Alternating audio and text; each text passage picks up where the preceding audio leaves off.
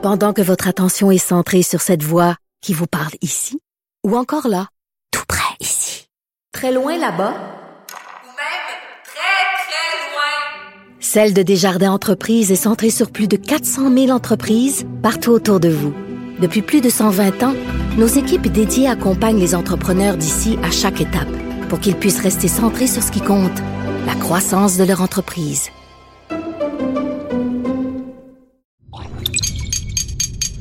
Cube Radio.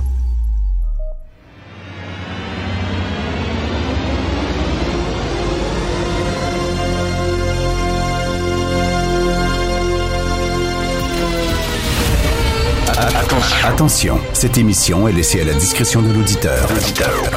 Les propos et les opinions tenues lors des deux prochaines heures peuvent choquer. Peuvent choquer. Oreilles sensibles s'abstenir. Richard Martineau. Martino. Un animateur pas comme les autres. Richard Martineau. Cube Radio. Bon jeudi tout le monde, merci d'écouter Cube Radio. Euh, dans la presse aujourd'hui, un texte très intéressant. On fait le portrait des non-vaccinés. Qui sont les non-vaccinés? Surtout les adultes non-vaccinés, bien sûr. Et euh, on apprend que les deux tiers de ces gens-là sont des complotistes. Tu sais, quand on dit il faut tendre la main aux non-vaccinés, il faut aller les voir, faut leur parler, faut leur expliquer les bienfaits du vaccin. Ils s'en foutent. Ils s'en foutent. Ce sont des complotistes. On va perdre notre temps. Et non seulement ça, mais plus tu jases avec eux autres, plus tu les réconfortes, plus tu les confortes en leurs idées euh, complètement flyées. Donc, on perd notre temps. Et là, Bon, deux tiers complotistes et l'autre tiers, c'est surtout, euh, surtout des gens, selon le texte de la presse, surtout des gens non scolarisés. Ah mon Dieu, que ça me surprend, ça! Je pensais que c'était tous des PhD, ça, en épidémiologie, euh, en, en, lutte contre les pandémies, etc. Ben non, c'est des gens non scolarisés qui s'informent, qui font leurs recherches où? Sur Internet. Alors, c'est eux autres. Donc, euh, les deux tiers, ce sont des complotistes. Mais quand même, il faut leur, faut leur tendre la main faut leur parler parce que nous autres, on est fin au Québec. C'est comme si on est fin. Hein? Regarde la PDG de CN. Euh, c'est une, langue anglophone, mais elle, elle a promis qu'elle allait prendre des cours en français. Donc, moi, c'est correct d'abord. Elle va prendre des cours. Elle l'a dit. On, est fin comme ça, nous autres, là. sais, on sait que le trafic d'armes, par exemple, les armes illégales, ça passe par quoi assassiner. Mais on va pas intervenir. On est fin. C'est pas beau intervenir sur les territoires autochtones. Ah non, on est gentils, nous autres. Vous avez vu, là, il y a des vaccinés. Il y a des vaccinés qui aident sur Internet. Vous n'êtes pas vaccinés, vous autres? On va vous aider. On va aller faire votre épicerie à votre place. Parce que vous avez le droit de pas être vacciné. Parce que nous autres, on est fin. On est fin. Les autres, ces gens-là, sont pas vaccinés. Ils s'en foutent de notre bien-être, ils s'en foutent de notre santé, ils s'en foutent des travailleurs de santé qui sont épuisés, qui tiennent le système à bout de bras, ils s'en foutent totalement. Moi, on va aller vous aider. Parce qu'on est gentil comme ça au Québec. On est fin. Puis, tu sais, les libérations conditionnelles aussi, là. Mais au deux tiers de ta peine, ben, on va te laisser sortir. Mais oui, t'as été gentil en prison, fait que oh, oh, tu peux partir. Parce qu'au Québec, on est gentil comme ça, on, est fin. C'est pour ça qu'on ne sera jamais un pays. Je vous le dis, là, on ne sera jamais. Parce qu'on est fin. Comme ça. D'autres, on va demander est-ce que vous pouvez nous donner plus de pouvoir? On va aller voir Ottawa, on va cogner la porte. Bonjour, on est des Québécois, on, est gentils. Pouvez-vous nous donner plus de pouvoir?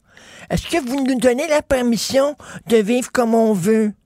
Nous autres, on a une loi qui s'appelle la loi 21. Est-ce que, est-ce que vos tribunaux nous... Oh non!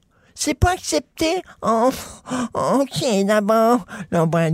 On va s'en aller. Hein? On va faire comme Robert Bourassa. Hein? Nous sommes libres de notre destin, puis on peut partir. Puis on il va faire l'indépendance, il va faire... Oui, non. Il est pas parti.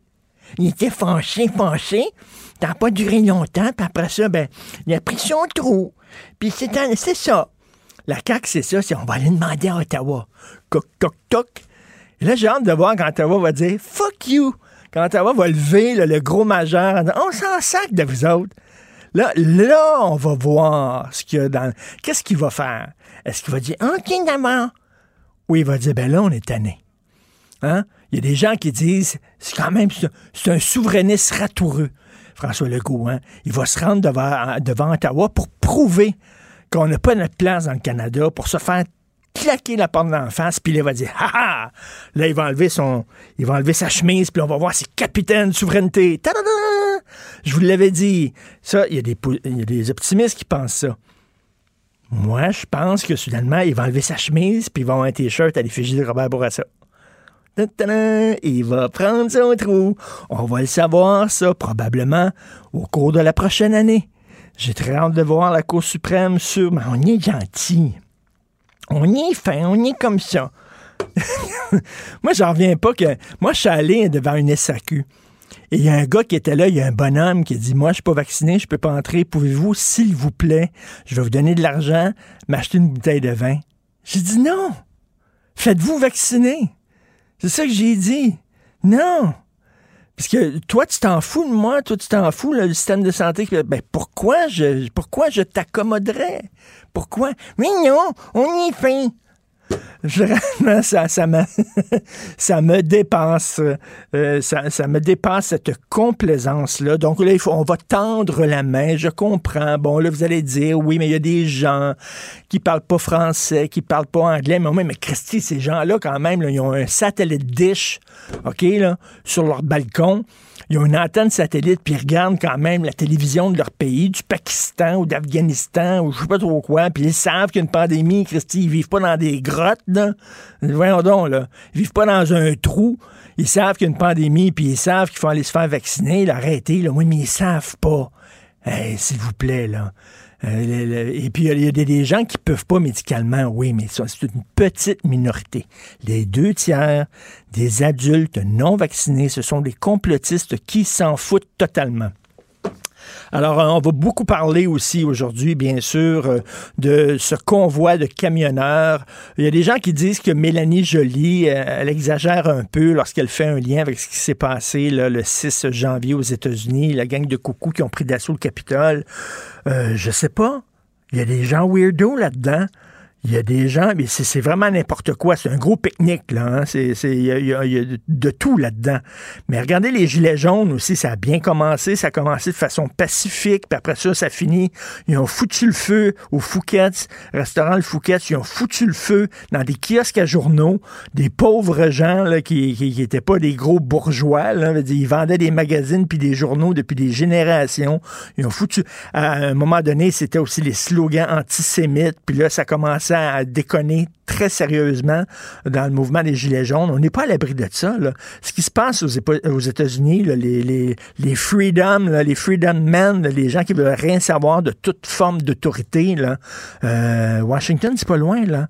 Euh, je sais pas pourquoi, soudainement, le Canada, on serait à l'abri de ça. On dit non, non, non, on est au Canada. On est au Canada. Les gens vont, vont manifester de façon très pacifique. Quoi, on vit pas sous une cloche de verre. Il y a vraiment un mouvement de libertariens crinqués et il y en a beaucoup dans ce convoi de camionneurs-là. J'ai très hâte de voir comment euh, ça, ça va retourner cette situation-là.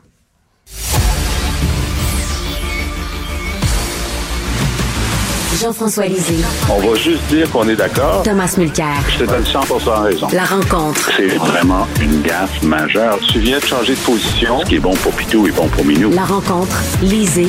Mulcair. Jean-François Lisée, d'ailleurs, qu'est-ce que tu en penses de ce convoi de camionneurs-là? Est-ce qu'il y a des raisons de s'inquiéter, selon toi? Ah, ben, des raisons de s'inquiéter, bien sûr. Euh, je dis, bon, d'abord, il faut dire que euh, les gens ont le droit de manifester et ces gens-là sont pour la plupart des camionneurs indépendants, c'est leur camion. Ils sont pas contents de l'obligation de, vaccination pour entrer aux États-Unis. Remarquez, ils pourraient aussi manifester devant l'ambassade américaine parce que les Américains les empêchent d'entrer s'ils sont pas vaccinés aussi, puis les Canadiens les empêchent de revenir, mais ils peuvent pas revenir parce qu'ils peuvent pas y aller. Alors, donc, je comprends qu'ils soient frustrés. Ils ont le droit de manifester. Ils font ça pacifiquement, il n'y a aucun problème. Maintenant, c'est normal que euh, dans toute manifestation, il va y avoir des groupes euh, plus extrémistes qui vont essayer de se greffer à une manif. Ça arrive constamment. Euh, dans ce cas-ci, évidemment, comme ils ont eu l'appui de Donald J. Trump, Donald Trump Jr., et qu'il y a des gens, il y a des gens dans la dans la manif qui parle, on voit ça sur les réseaux sociaux, de faire euh, ici la même chose que, que le 6 janvier euh, de l'an dernier à Washington, c'est de prendre d'assaut le Parlement, d'essayer de renverser Trudeau. Bon, est-ce que c'est quelques excités qui n'auront aucun impact? Je ne sais pas. La police d'Ottawa a fait une, une, conférence de presse hier en disant qu'il serait très vigilant. Euh, il y a des organisateurs euh, de manif qui se sont dissociés de ça. Alors, espérons que ça va être pacifique. Euh, ça se peut que ça dure plusieurs jours, qu'une fois qu'ils soient rendus à Ottawa, ils, y restent pendant quelques jours. Euh, la difficulté de, rester longtemps, c'est qu'il euh, y a du monde qui disent bon, mais maintenant qu'on est ici, qu'est-ce qu'on fait? Et puis il n'y a rien de pire qu'une foule. Hein. On sait que la, la, l'âge mental d'une foule euh, oui, descend oui. À, me, à, mesure que la manifestation se prolonge. Euh, donc, il faut être vigilant. Mais notre position de départ, c'est ben, ils ont le droit de manifester. Tom, je suis un peu plus inquiet que Jean-François euh, parce que je, je, vois ce qui est en train de se tramer. Ça vient à un moment politique intéressant. C'est sûr que Maxime Bernier il va être accueilli bras ouverts. Je m'attends le voir sur scène. Rappelons qu'en février 2019, année électorale au fédéral, Andrew Scheer a décidé de sauter sur scène pour un truc très similaire, des camionneurs venus de l'Ouest pour être exprimer qu'ils étaient en faveur du pétrole et du gaz, l'industrie qui donnait beaucoup de travail pour ces gens-là. Scheer s'est ramassé sur scène avec Faith Goldie, qui ni plus ni moins avait fait un, un balado euh, avec un néo-nazi, euh, mm -hmm. et d'autres personnes, euh, suprémacistes blancs et ainsi de suite. Donc, ça lui a nuit énormément. Il était dans l'eau chaude après avoir fait ça. On peut avoir envie de prendre un peu la faute. Tu sais, la vieille expression, quand tu vois une manif, mets-toi en avant, tu vas dire que c'est ta gang. Mais je suis pas sûr que les, les, conservateurs, parce que les conservateurs vont essayer d'en profiter en même temps que Maxime, vont pas, se faire plus de tort long terme que du bien. Tu sais, quand tu regardes un rodéo, il y a toujours des clowns qui sont là pour attirer l'attention de la bête furieuse. Mais moi, j'ai l'impression qu'en jouant au clown de rodéo, les conservateurs risquent de jouer un tour long terme. J'aime bien cette image-là. Euh, on va parler de l'Ukraine. Jean-François, qu'est-ce que tu penses de l'aide militaire non létale qui est offerte par Justin Trudeau? Imagine, tu es en Ukraine, OK? Tu as 100 000 soldats russes qui se sont massés à tes frontières. Puis là, le Canada dit, on va vous aider, mais euh, on ne veut pas que vous tiriez sur eux autres si vous, si vous envahissez. On va juste vous envoyer des gilets par balles. Tu, dis, mais c'est parce qu'ils vont envahir. Oui, oui, on, on vous appuie, mais on ne veut pas que vous tiriez. Oui, mais ils vont envahir. Oui, oui, mais euh, on va vous envoyer une cargaison de bazooka, mais c'est de la gomme ballon. Alors, est-ce que, est que Jean-François, est-ce que, est que Justin Trudeau est comme la mère de Caillou, c'est-à-dire, oh, Caillou, tu sais, elle se fâche jamais, là, elle fait rien, dire, oh, Caillou. J'en reviens pas. J'en reviens pas, puis là, on va vous prêter de l'argent, mais vous n'avez pas le droit d'acheter des armes avec ça. Hey! J'aimerais pas t'avoir dans ma gang pendant, une guerre. Ça, se peut qu'il y ait la guerre. Il faut essayer que tous les pays européens envoient euh, leurs bateaux, leurs, euh, avions, euh, bougent des troupes pour essayer d'impressionner Poutine. Mais nous autres, on, on, dirait que notre objectif, c'est de ne pas l'impressionner. Tom? Dans le Globe and Mail d'aujourd'hui, les gens qui s'intéressent pourront lire un papier de Konrad Jakubowski, qu'on connaît bien au Québec parce qu'il écrit en français dans le Devoir à l'occasion, puis là, il écrit dans le Globe and Mail d'aujourd'hui une chronique remarquable recensant la série de gaffes de Trudeau depuis qu'il est là. En fait, depuis avant qu'il soit premier ministre, parce que ça commence avec une apparition sur un talk show euh, du dimanche soir où il fait une blague parce que Poutine est en train d'envahir euh, la Crimée. Et il dit, ben, c'est parce qu'il est fâché parce qu'il a perdu au hockey. Ça, c'est le même Trudeau. Puis euh, nous le rappelle, qui a déjà dit que le pays, à part le Canada, qu'il admirait le plus au monde, c'était la Chine. Parce que grâce à leur dictature basique, qu'ils l'appellent, ils peuvent faire des choses formidables parce que personne ne peut s'en opposer. Ça, c'est le même Trudeau mmh. qui est allé se déguiser pour aller en Inde et, et la liste s'allonge. Donc, j'étais pas surpris outre mesure, bien qu'on en avait parlé, que peut-être le Canada allait envoyer des armes pour essayer de mieux équiper. On envoie des soldats pour former, bien. On est présent, bien. On a donné des sous, bien. Mais la question est de savoir c'est quoi la politique étrangère de Trudeau? Et je pense que les Américains font tout pour essayer de laisser escalader le conflit, un peu comme on se l'est dit hier. Comme il y a 60 ans, pour la crise des missiles de Cuba, les Américains ont fait croire à tout le monde que les, les Soviétiques avaient cligné des yeux, on les a fait peur, ils ont enlevé leurs missiles, mais ça a pris du temps pour apprendre que les Américains avaient fait un deal pour enlever les missiles qu'ils venaient d'installer sur la frontière entre Turquie et l'Union soviétique. Tout à fait. Un peu la même chose ici. J'ai l'impression qu'il y a des discussions robustes en arrière-plan non seulement à propos de l'Ukraine, mais à propos d'autres pays de l'Est qui sont aujourd'hui membres de l'OTAN. Et ça fait capoter les Russes qui disent, ça c'est notre frontière, il va falloir qu'on commence à discuter comme des adultes. Et c'est ça qui manque maintenant. Et je m'excuse, mais je pense pas que Trudeau a contribué très bien euh, à, à cette démarche. Et c'est pour ça que le Canada n'est pas pris au sérieux à l'international non plus. Euh, Il y a euh, Trudeau, bien sûr, il y a aussi le NPD. Jean-François, tu dis qu'il y a des députés pro-russes au NPD? Ouais, en tout cas, des, députés qui envoient des euh, qui, envoient des tweets ou qui retweetent des choses qui font plaisir à la Russie. Par exemple, Nikki Ashton, qui est une députée du Manitoba, a retweeté un tweet qui dit ben écoutez, c'est épouvantable parce que tout ce qu'on fait, c'est pour conforter le passé nazi de la vice-première ministre Chrystia Freeland. Alors ça, c'est exactement euh, la propagande russe parce que le grand-père, le grand-père de Chrystia Freeland, qui était ukrainien, euh, les Russes allèguent qu'il a travaillé pour euh, un, journal nazi au moment de l'occupation.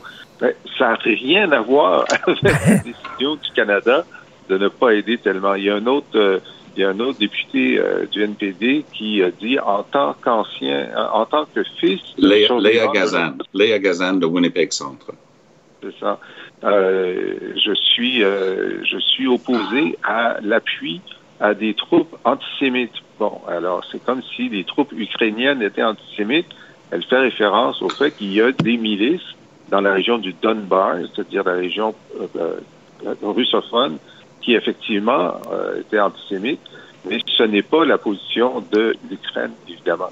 Alors, Ah, ah, dont, dont le président est juif. hein, on, va, on va se l'ajouter. Le seul, le seul autre pays au monde, à part Israël, à avoir deux fois d'affilée des présidents juifs, c'est Ukraine. Alors, on, on va se calmer sur l'allégation d'antisémitisme en Ukraine. Euh, Tom, euh, je veux te poser une question. Toi qui parles, euh, qui est un anglophone, mais qui parle mieux français que beaucoup de francophones, euh, la- le, le CN vient de se donner une PDG unilingue anglophone, mais qui a promis là, de, de prendre des cours de français. J'aimerais savoir ce que tu en penses. Ben, à, côté de la, la présidente de la Banque Laurentienne, si ma mémoire est bonne, c'est pas elle qui devait aussi prendre des leçons. Donc, il va avoir un, un- petit cours là, donné par Michael Rousseau, qui doit être déjà rendu bilingue pour donner des cours de, de français. Ah là là là là. Mais euh, e- effectivement, c'est étonnant, mais on vit à une époque où ce qu'on appelle des activist investors, hein, des investisseurs qui ne se contentent plus d'être actionnaires, mais qui veulent avoir un mot à dire sur la gestion. Et le sous-texte ici était particulièrement troublant. Ça renvoyait justement à une autre époque où, de manière célèbre, un président de CN avait dit, ben, la raison pour laquelle parmi mes, il y avait une vingtaine de vice-présidents à CN à l'époque, il n'y a aucun Canadien français, c'est que les nominations se font sur la base du mérite et de la compétence. CQFD, il n'y a pas de Canadien français compétent, donc il n'y en a pas. Et donc, c'est un peu la même chose ici. Les, les investisseurs en question disaient Hey, hey, hey, hey, la dernière fois, nous- tu, tu nous as envoyé un de tes gars qui, qui était francophone, puis garde, on s'est fait jouer un tour pour l'achat d'un important chemin de fer aux États-Unis par CP qui nous a complètement euh, cou- couru en cercle autour de nous autres. Nous, on veut un vrai homme d'affaires, c'est-à-dire quelqu'un de notre gang, et arrêtez vos, vos folies. C'est évident que cette personne n'apprendrait jamais le français. Euh, mais peut-être, on oublie que dans son infâme discours, Michael Rousseau a essayé de prononcer une phrase en français, ce qui était la meilleure manière de prouver qu'il n'en parlait pas un mot, parce que c'était comme euh, Peter McKay avec son célèbre euh, euh, J'ai candidate. Euh, quand, quand, il a lancé sa campagne. Il fallait quand même le faire. Je pense que c'est lui quand même la médaille d'or de tous les temps parce qu'il avait une ligne de trois mots à prononcer pour lancer sa campagne. Il a réussi à faire trois fautes de français en trois mots. Jean-François, je veux t'entendre là-dessus, le CN. Bon, ben, au moins, ils ont une, une compagnie de relations publiques qui est un peu plus allumée que Air Canada parce que ils ont émis un communiqué où ils ont fait dire à cette dame, dont, dont le nom m'échappe, que, euh, que elle, a beaucoup de respect pour le français, qui est la langue commune du Québec. Hein, ce que Michael Rousseau n'avait même pas réussi à, dire dans le communiqué où il s'excusait. Et euh, ben, ils ont embauché un prof de français quand même, Jean Charest. Euh, qui va être qui va être au conseil d'administration. Alors donc, on compte sur toi, Jean, pour John James. des progrès. John James. Merci. Alors, la dame s'appelle Tracy Robinson. Merci beaucoup à Tom. Salut. Merci à Jean-François. Et euh, salut, bonne journée. Et n'oubliez pas, là, si vous voulez lire les textes de Jean-François Lisée, parce qu'il commente l'actualité et aussi euh, écouter son excellent balado. Moi, je suis abonné à son balado où il parle justement de l'actualité, mais il donne aussi des cours d'histoire. C'est vraiment passionnant. Allez sur la boîte Pendant que votre attention est centrée sur cette voix qui vous parle ici, ou encore là, tout près ici, très loin là-bas, ou même très, très loin, Celle de Desjardins Entreprises est centrée sur plus de 400 000 entreprises partout autour de vous. Depuis plus de 120 ans, nos équipes dédiées accompagnent les entrepreneurs d'ici à chaque étape pour qu'ils puissent rester centrés sur ce qui compte, la croissance de leur entreprise.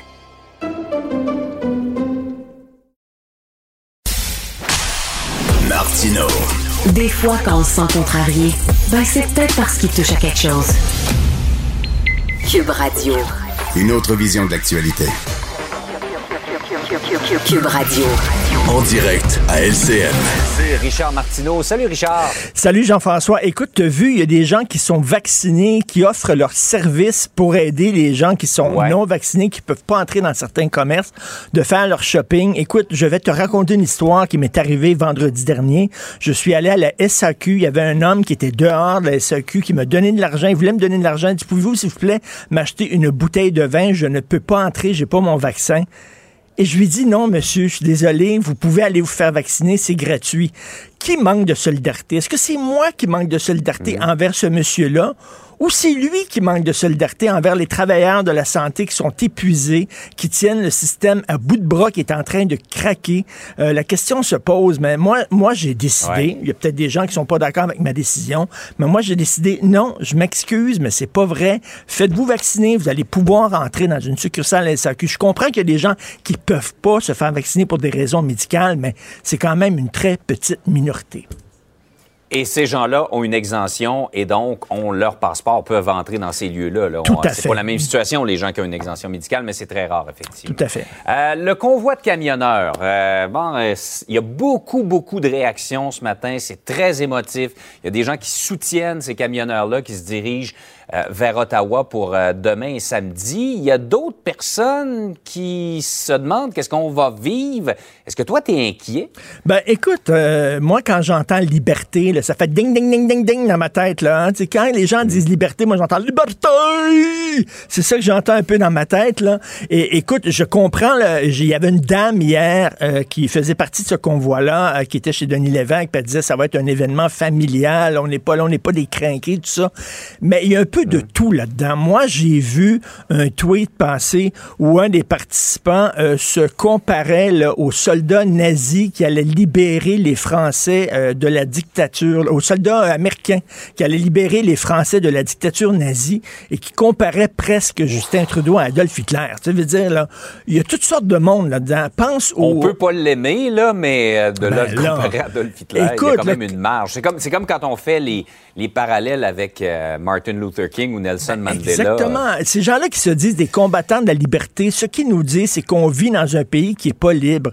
Je suis désolé, si on vivait dans un pays qui est pas libre, il n'y aurait pas un Maxime Bernier qui peut se présenter aux élections. Il n'y aurait pas un Éric Duhem qui peut se présenter aux élections et qui parle justement pour ces gens-là. Ces gens-là ont le droit de manifester, bien sûr. Cela dit, je ne crois Ouais. pas que ça va aider leur cause d'emmerder tout le monde en bloquant les routes. Je ne comprends pas comment tu peux mettre les gens de Mhm. ton côté en faisant ça. Mais de l'autre côté, tu sais, des coucous comme il y a eu le 6 janvier dernier aux États-Unis, euh, des coucous comme il y a dans le mouvement des Gilets jaunes, où ça a bien commencé, les Gilets jaunes, mais ça a chiré. euh, ils ont mis le feu à des restaurants, ils ont défoncé des vitrines. Après ça, il y a eu des slogans antisémites là, contre les Juifs qu'ils scandaient dans la rue et tout ça. Ça a chiré. On n'est pas à l'abri de ces mouvements-là. Donc, euh, tu sais, il y a des gens qui disent peut-être que Mélanie Joly exagère lorsqu'elle fait un lien avec ce qui s'est passé au Capitole, mais en même temps, il faut être extrêmement prudent. Oui, ils ont le droit de manifester, mais si ça dure trop Ouais. longtemps, ça risque de chirer solide. Et on n'est pas à l'abri de ces mouvements-là, les libertariens un peu craqués. Donc, euh, on verra ce que ça donne, mais moi, j'ai quand même certaines craintes. Oui, probablement que l'immense majorité de ces gens-là sont tout à fait On pacifiques, euh, convaincus de leur point de vue, qu'on ne partage peut-être pas, mais qu'il faut respecter. C'est si c'est noyauté par de l'extrême droite, Mais, mais que c'est ça. un petit peu dangereux. Ben exactement. Tu sais, souvent, là, les manifestations contre la brutalité policière là, qui sont noyautées par l'extrême gauche, là, les extrêmes de l'autre Ouais. côté, là, et ça se met à chérir, tout ça. Il y en a toujours dans ces manifestations-là. Donc, on se croise les doigts.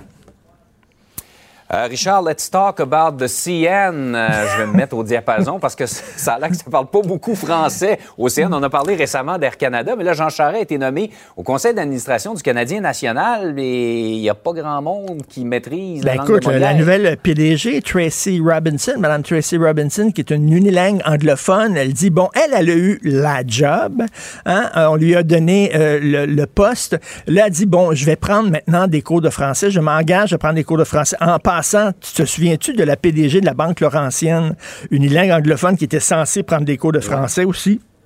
Pas, attends, pas grand-chose une là-dessus. On n'a pas une nouvelle.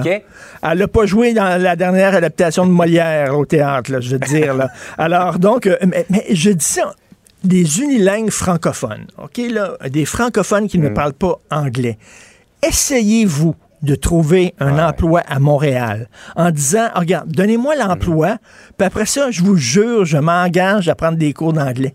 Vous n'aurez pas le poste. Il y a eu des études qui disaient que c'est plus facile à Montréal pour un unilingue anglophone d'avoir un travail, de trouver du boulot que pour un unilingue francophone. Est-ce qu'on aurait fait la même chose en disant là, quelqu'un qui est compétent, qui a de l'expertise, de l'expérience, mais qui est un unilingue francophone, en disant, je vous jure, je vais apprendre l'anglais? Je ne suis pas sûr qu'au CN, on aurait donné le poste à cette personne-là. À un moment donné, on a-tu une poignée dans le dos, là? Je veux dire, Michael Rousseau, est-ce que peut-être c'est lui qui va donner des cours de français à Mme Robinson? Peut-être qu'il est très avancé maintenant, là. Je sais pas, mais écoute, là, Ouais. quand tu dis la Banque Laurentienne, Air Canada, maintenant le CN, vraiment, là. Puis nous autres, on accepte ça. commence à en faire beaucoup. De- comme tu disais, deux poids, deux mesures. Si, euh, si comme Eh. francophone, on doit apprendre l'anglais Ben, euh, pour des sociétés nationales, peut-être normal que l'inverse soit exigé. Exactement. If it's good for Pitou, it's good for Minou. C'est- ça peut pas mieux terminer. Salut, Richard. Salut, bonne journée. Bonne journée. Pendant que votre attention est centrée sur cette voix qui vous parle ici, ou encore là, tout près ici, très loin là-bas, Ou même très, très loin. Celle de Desjardins Entreprises est centrée sur plus de 400 000 entreprises partout autour de vous.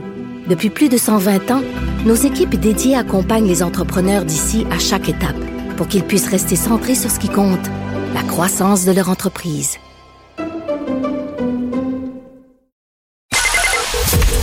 Joignez-vous à la discussion. Appelez ou textez le 187 Cube Radio 1877 827 2346. Alors, si vous écoutez euh, l'émission, vous savez que la semaine dernière, j'ai discuté avec un homme euh, de Ville-Lassalle qui travaille dans le milieu communautaire et ils ont mis sur pied, il me parlait d'une brigade euh, qu'ils ont mis sur pied à Ville-Lassalle où ils font du porte-à-porte pour essayer de convaincre les non-vaccinés de se faire vacciner. Eh bien, c'est ce que propose Québec solidaire, la mise en place de brigades qui iraient à la rencontre des citoyens afin de les convaincre de se faire vacciner. On a avec nous Gabriel Nadeau-Dubois, chef parlementaire de Québec solidaire et député de Gouin. Bonjour, Monsieur Nadeau-Dubois. Bonjour, M. Martineau. Est-ce que c'est justement ces, ces gens-là de la salle qui vous ont donné cette idée? Euh, oui, c'est exactement de ce genre d'initiative euh, qu'on s'inspire. Euh, le milieu communautaire est un milieu qui manque pas d'idées. Il manque d'argent, mais pas d'idées. ils, sont souvent bons pour, ils savent comment rejoindre les gens. Et ce genre d'initiative-là, ce qu'on voit sur le terrain, c'est que ça a fonctionné. Donc nous, ce qu'on pense, c'est qu'il faut généraliser à l'emploi, à la grandeur du Québec, ce genre de projet-là où on va rencontrer les gens, on leur parle de vaccination et on prend un rendez-vous avec eux. Lui, ce qu'il me disait, cet homme-là de Ville-la-Salle, il disait que, bon, Ville-la-Salle, c'est un, quartier que je connais bien, qui est très multiculturel et il y a des gens là-dedans, des nouveaux arrivants, entre autres, qui, ne, qui ne parlent ni français ni anglais, qui sont un peu déconnectés de notre réalité. Donc, c'est ces gens-là, d'ailleurs, ils ont des interprètes avec eux hein, pour, euh, pour justement leur parler. Est-ce que c'est exactement cette clientèle-là que vous voulez rencontrer? On ne se le cachera pas, les statistiques ne mentent pas. Là. Depuis le début, la campagne de vaccination a de la difficulté à pénétrer certains groupes, certaines communautés culturelles. C'est une des raisons pour lesquelles, dans certains quartiers de Montréal, les taux de vaccination sont plus bas.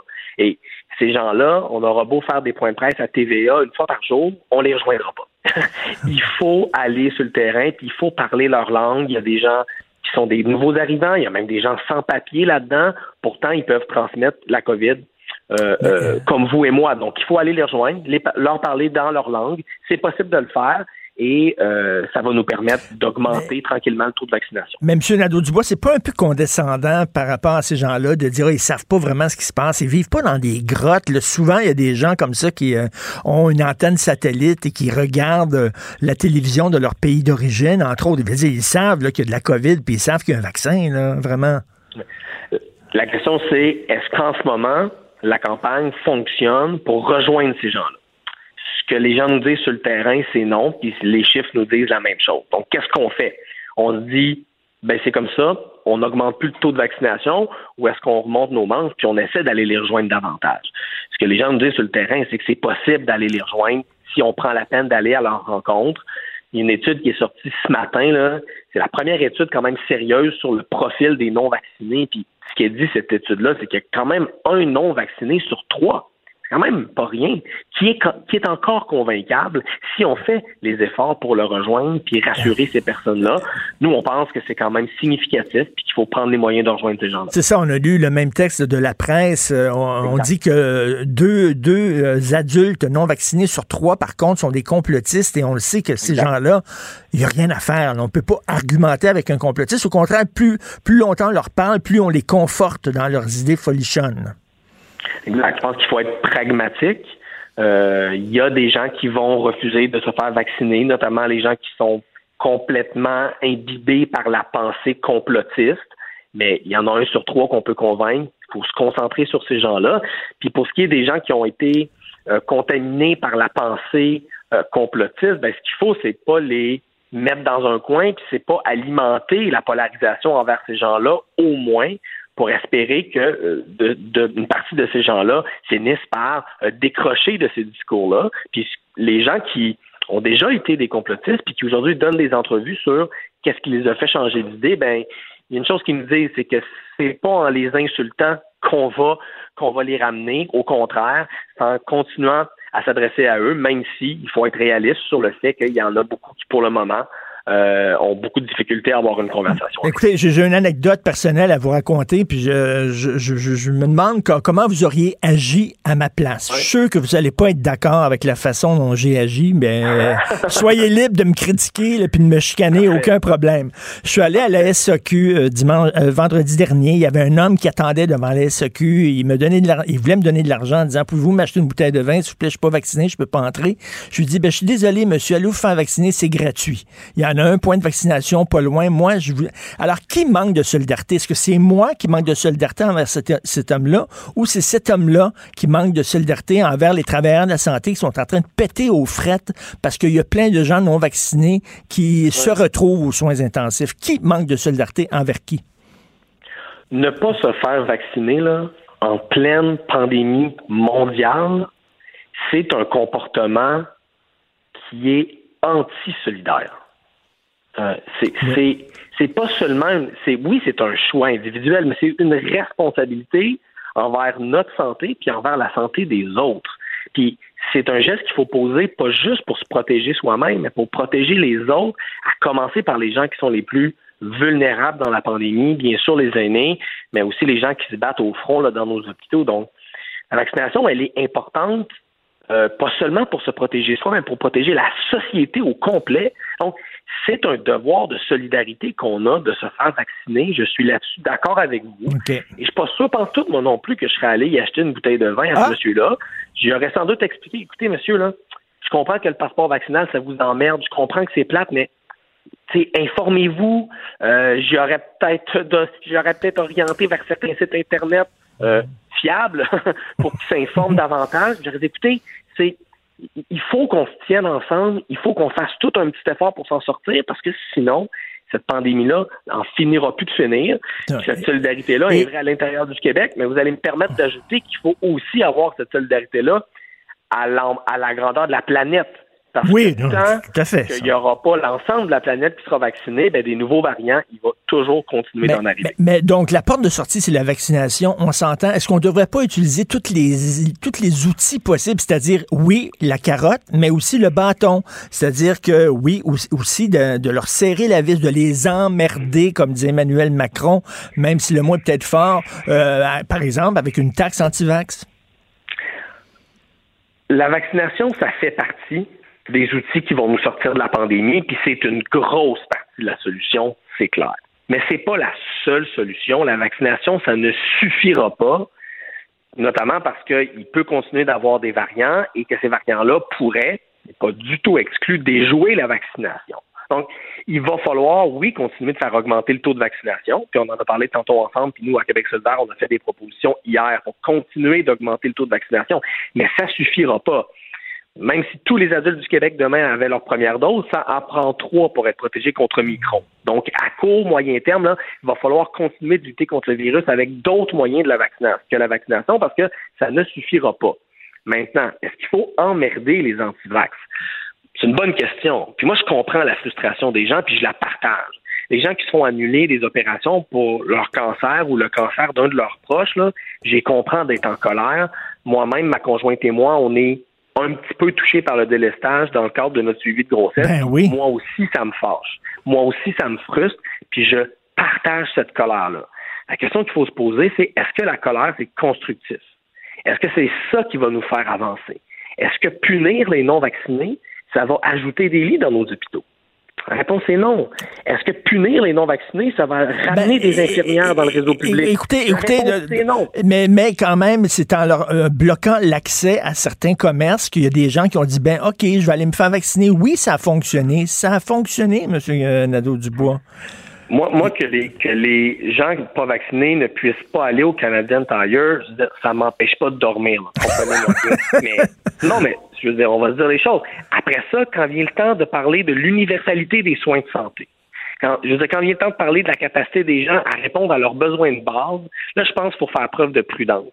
C'est dans les moments de grande crise sociale, dans les moments où les sociétés sont sous pression, là, ça peut, des fois, on peut faire des erreurs puis on peut abandonner nos valeurs. Puis l'universalité des soins de santé, la solidarité sociale, c'est des valeurs québécoises. Puis je pense qu'il faut essayer de rester fidèle à ces valeurs-là, malgré la crise, puis malgré la frustration. Mais ces gens-là, mais, mais, ces gens-là qui se font pas vacciner, puis là, je parle pas des gens là, qui, qui sont malades, immunosupprimés, tu sais, là, les gens qui se font pas vacciner, et ça fait un an qu'on leur sort tous les arguments. Ils ont vu les témoignages de gens qui étaient pas vaccinés, qui ont attrapé la COVID, qui le regrettent, et bon, ils ont, ils ont tout vu ça. C'est pas ces gens-là qui, qui, qui manquent de solidarité, qui ne partagent pas nos valeurs à nous, qui sont des valeurs justement de, de penser aux autres? Mmh comme on le disait tantôt, des gens non vaccinés, il y a plusieurs profils. Hein. L'étude publiée ce matin est assez intéressante pour montrer que oui, il y a des gens qui sont vraiment dans une logique purement individualiste. Euh, Puis ça, oui, c'est des gens qui manquent de solidarité envers la société. Je suis d'accord à 100% avec vous. Après ça, il y a aussi d'autres profils. Il ne faut pas mettre tout le monde dans un même panier, puis il ne faut pas sortir la matraque pour se faire plaisir. Il faut essayer de trouver des solutions qui vont fonctionner pragmatiquement puis être efficace pour nous sortir de la pandémie. La taxe euh, santé, là, c'est une manière de canaliser la frustration des gens. Je le comprends parce que je la partage, cette frustration-là. Mais est-ce que ça nous fait sortir de la pandémie? C'est ça la question qu'il faut se poser. Est-ce que ça nous fait sortir de la pandémie? Puis honnêtement, c'est pas pour rien que la santé publique du Québec s'est pas prononcée, puis refuse de se prononcer jusqu'à maintenant sur cette mesure-là. C'est que c'est pas une mesure de santé publique, c'est une stratégie politique pour que François Legault euh, s'assure qu'on parle de ça, puis qu'on parle pas de sa gestion de son gouvernement. Écoutez, de deux questions en terminant. Euh, euh, merci de votre patience. Qu'est-ce que vous pensez d'Éric Duhem, un chef de parti qui, lui, est triplement vacciné, mais qui ne veut pas encourager les gens à aller se faire vacciner? Ben, on parlait de manque de solidarité, ça, c'en est un.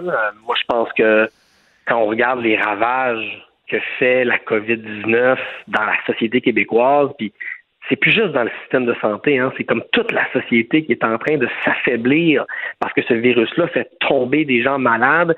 Hier, là, on a passé le cap des 13 000 décès. 13 000 morts en deux ans au Québec. C'est c'est le c'est quoi? C'est le c'est le tiers du Centre Bell à peu près là en décès au Québec. On a une responsabilité morale comme leader politique d'encourager les gens à aller se faire vacciner. Puis moi, je suis pas dans le camp de la punition, je suis pas dans le camp de la division, je suis pas dans le camp de la coercition, mais je suis clairement dans le camp de la solidarité. Puis refuser d'appeler les gens à aller se faire vacciner, puis de, de, de, continuer à éduquer, puis de continuer à sensibiliser là-dessus, c'est vraiment un manque de solidarité. Et en terminant, euh, François Legault, bon, euh, euh, annoncé des allègements. Sur le terrain, on dit que, comme vous dites, il y, a encore beaucoup de morts, il y a encore beaucoup d'hospitalisations. Mm-hmm. Le système est encore très fragile. Sur le terrain, on dit que c'était peut-être trop tôt pour procéder à des allègements. En même temps, il y avait une pression populaire, les gens sont écœurés. Qu'est-ce que vous en pensez? je comprends que les gens sont frustrés, je la comprends cette frustration-là, mais il faut, il faut se mettre en mode solution. Il faut se dire collectivement, là, OK, là, qu'est-ce qu'on peut faire de plus pour se sortir de la pandémie ensemble? Puis il faut pas laisser notre frustration prendre le dessus. Parce que si on fait ça, moi, je pense qu'on pourrait faire des erreurs comme société, puis dans quelques années, se retourner, puis se dire, hum, on a peut-être agi sur le coup de la frustration puis de la colère, puis on n'a peut-être pas pris les meilleures décisions. Merci beaucoup, M. Gabriel Nadeau-Dubois, chef parlementaire de Québec solidaire, député de Gouin. Bonne journée. Ça m'a fait plaisir. Au revoir. Martino, ne ratez plus rien. Cette émission est aussi disponible en podcast dans la bibliothèque balado de l'application ou du site cul.radio. Le, le commentaire de Félix Séguin, un journaliste d'enquête pas comme les autres. Félix, tu as vu, euh, les astronomes ont vu un objet non identifié qui était jamais, jamais vu avant dans l'espace. Je pense que c'est les bas qu'on a perdus dans la sécheuse. Tout le monde au, au, fil des ans, qui se retrouvent là dans le ciel. une constellation. Une constellation de chaussettes perdues. Euh, écoute, je lisais euh, sur cette drogue Drop Dead. Il y a un importateur de Drop Dead qui est arrêté, mais c'est quoi cette dope-là? Ben, du drop dead qu'on pourrait traduire en français par euh, tomber quoi, red mort. Hein? On dire c'est du carfentanil. C'est intéressant l'article de Frédéric Giguère aujourd'hui qui a toujours des qui nous amène toujours des sujets par des angles un peu différents. Euh, la semaine passée, là, euh, la Sûreté du Québec a réussi une perquisition qui a mené à la saisie de plusieurs dizaines de millions de doses de carfentanil. Le carfentanil, c'est le plus puissant opioïdes au monde. Euh, et c'est pour ça qu'on appelle ça le, drop dead ou encore le tueur en série, parce que c'est tellement puissant que mm, une petite cette petite tête d'épingle, là, ça peut tuer un homme en bonne santé. Là. C'est 100 fois plus puissant que le fentanyl. C'est 4000 fois plus puissant que l'héroïne c'est dix mille fois plus intense que la morphine. Mais, mais, Félix, Félix, euh, mettons les gens qui, qui, achètent cette dope-là, est-ce qu'ils demandent spécifiquement d'avoir du drop dead ou on leur refile ça sans qu'ils le sachent? Parce que j'ai de la difficulté à croire que quelqu'un dit Hey, moi, j'ai le goût d'avoir une dope qui est dix mille fois plus intense que la morphine. Christy. Ben non, c'est ça. Ce ne sont pas des. Enfin, il y a, y, a deux, y a deux angles à la réponse que je vais te donner. Majoritairement, le fentanyl, le fentanyl sont utilisés pour couper. Donc, un produit pour couper, exemple, ça peut être de la cocaïne, ça peut être de l'héroïne, et ça maximise les profits des trafiquants parce que pour une très petite quantité, ils rendent leurs produits extrêmement puissants. Donc, tu vois la logique commerciale dans ça parce que c'est, oui, l'opioïde le plus euh, puissant dans le monde. Le problème dans ça, c'est que quand il y a une petite erreur de dosage, ben ça devient mortel. Puis le, consommateur, la raison pour laquelle il demande majoritairement pas cette drogue-là, c'est que s'il y a une erreur de dosage, il devient une cobaye du trafiquant. Alors, c'est quoi le carfentanyl aussi? Ça a été conçu en laboratoire, donc c'est un, opioïde qui est synthétique, mais pour tranquilliser vraiment des grosses bêtes féroces, des, éléphants, des rhinocéros.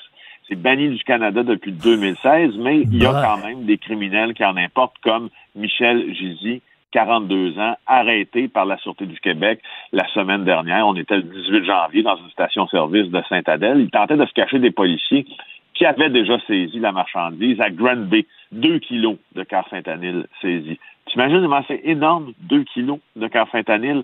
Euh, c'est pour ça qu'on parle de millions de doses.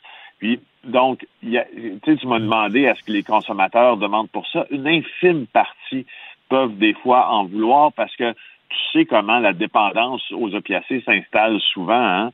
Euh, on rapporte dans l'article de Frédéric Giguère le cas d'un père de famille, exemple, qui avait des douleurs chroniques, mais dont le médecin avait réduit la dose d'antidouleur.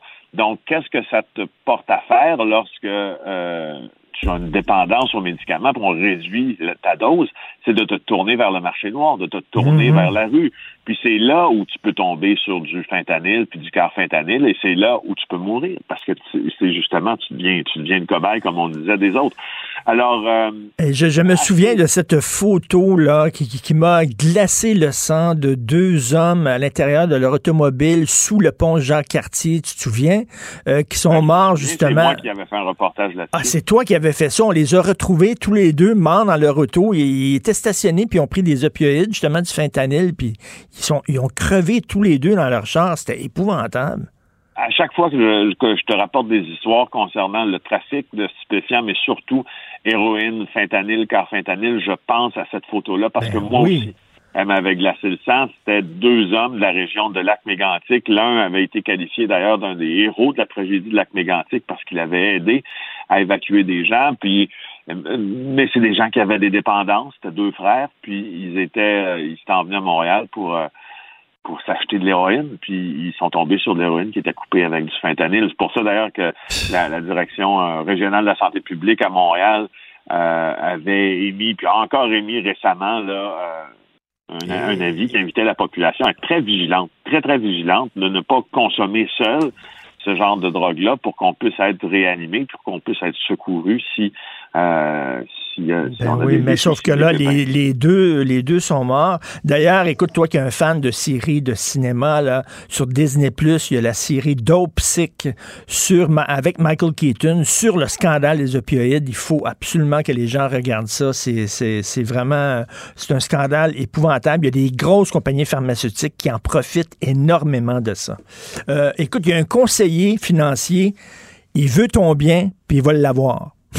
Oui, l'autorité des marchés financiers qui enquête justement sur euh, cet homme-là, un conseiller du groupe Investors qui est soupçonné d'avoir euh, profité de, de l'héritage d'une femme de 93 ans pour se payer un train de vie de luxe. C'est Jean-François Cloutier, mon collègue au bureau d'enquête, qui nous rapporte ça ce matin dans les pages du Journal de Montréal. Cet homme-là s'appelle Roger Tremblay il aurait touché des centaines de milliers de dollars. Comment? Ben, en abusant de la confiance de cette pauvre femme de 93 ans. Euh, et c'est assez rare qu'on voit ça parce que là, l'AMF est intervenu d'urgence euh, le 23 décembre dernier dans ce dossier parce que ben, on affirme que même l'intégrité physique de cette dame-là aurait été en jeu parce que ce qu'il voulait faire, c'est la faire admettre dans un CHSLD public parce qu'il disait qu'il n'avait plus les moyens de vivre dans une résidence privée. Donc là, l'AMF a intenté des procédures.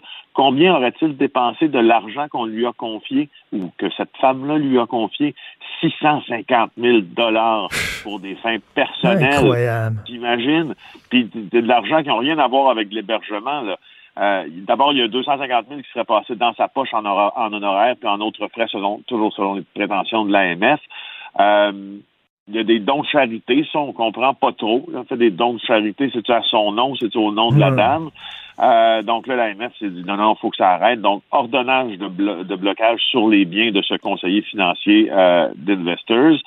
Et, euh, mon Dieu, c'est, écoute, il s'est acheté une BMW X2 2019, une Harley Davidson 2006, un véhicule récréatif, un VR, trois remorques, un immeuble à Québec, alors, incroyable.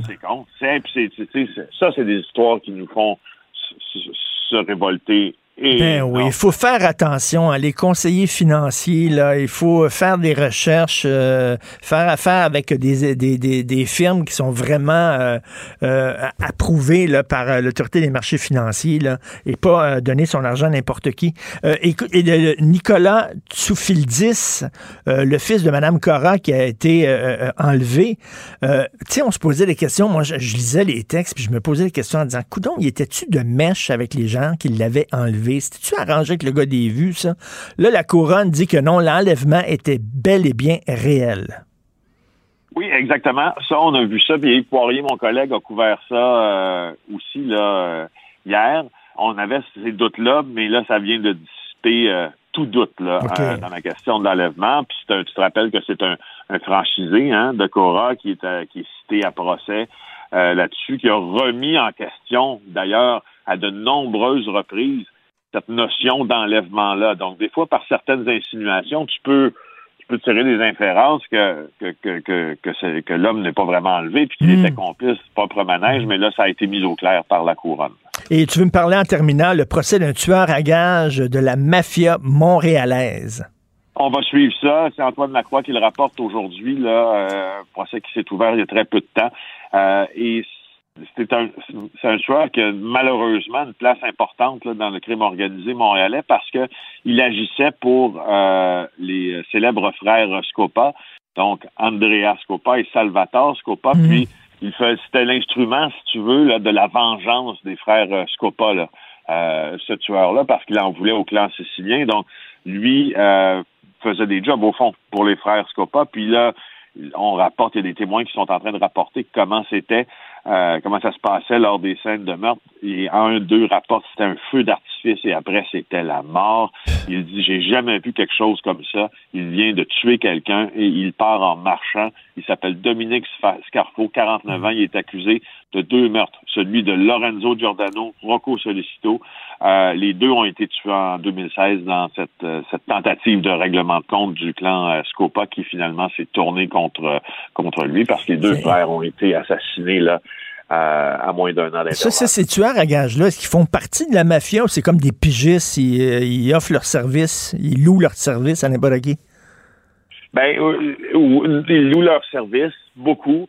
Sauf qu'ils louent leur service toujours euh, au même clan. Parce que il y a eu des tueurs dans le passé euh, qui ont travaillé pour diverses clans, les plus offrants, mais c'est assez rare parce que les factions du crime organisé, que ce soit dans le temps de la guerre des motards, soit le gang de l'Ouest, le clan des Fossés, les Hells Angels, les Rock Machines avaient des, des tueurs qui, travaillaient avec eux, qui leur étaient un peu attitrés, ben, pour plein de raisons bien logique, c'est qu'on ne veut pas inventer chez l'ennemi euh, la possibilité puis le nom de ces gens-là. Alors, pour ce qui est de, de Scarfo, ben lui, il était associé euh, à, un clan qui était le clan des Scopa, puis il n'était pas associé euh, au clan sicilien. Alors, c'est normal, mais c'est pas des membres. Pour répondre à la question, là, j'ai pris un détour pour te mhm, dire que c'est pas des membres de la mafia, c'est pas des made men comme on dit. En tout cas, bon, il tire le gars et il laisse le gun puis il prend le cannoli pour s'en aller à la maison. Merci. Merci Félix. À demain. Bye. Pour une écoute en tout temps, ce commentaire de Félix Séguin est maintenant disponible en balado sur l'application Cube ou en ligne au cube.ca. Tout comme sa série balado Narcos PQ qui dresse un portrait de l'industrie criminelle à travers des entrevues avec de vrais narcotrafiquants. Cube Radio. Pendant que votre attention est centrée sur cette voix qui vous parle ici ou encore là, tout près ici, très loin là-bas, Celle de Desjardins Entreprises est centrée sur plus de 400 000 entreprises partout autour de vous. Depuis plus de 120 ans, nos équipes dédiées accompagnent les entrepreneurs d'ici à chaque étape pour qu'ils puissent rester centrés sur ce qui compte, la croissance de leur entreprise. Richard Martineau. Les commentaires haineux freinent certains animateurs. Martineau s'en régale.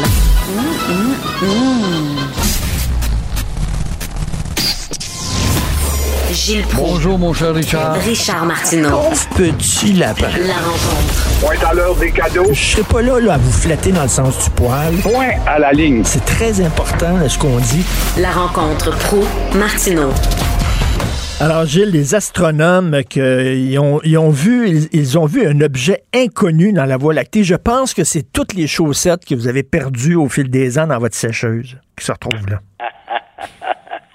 Peut-être, mais c'est intéressant quand même de voir comment on peut extrapoler, à savoir que nous, les pucerons, les euh, graines de sable, on s'imagine être seuls dans l'univers.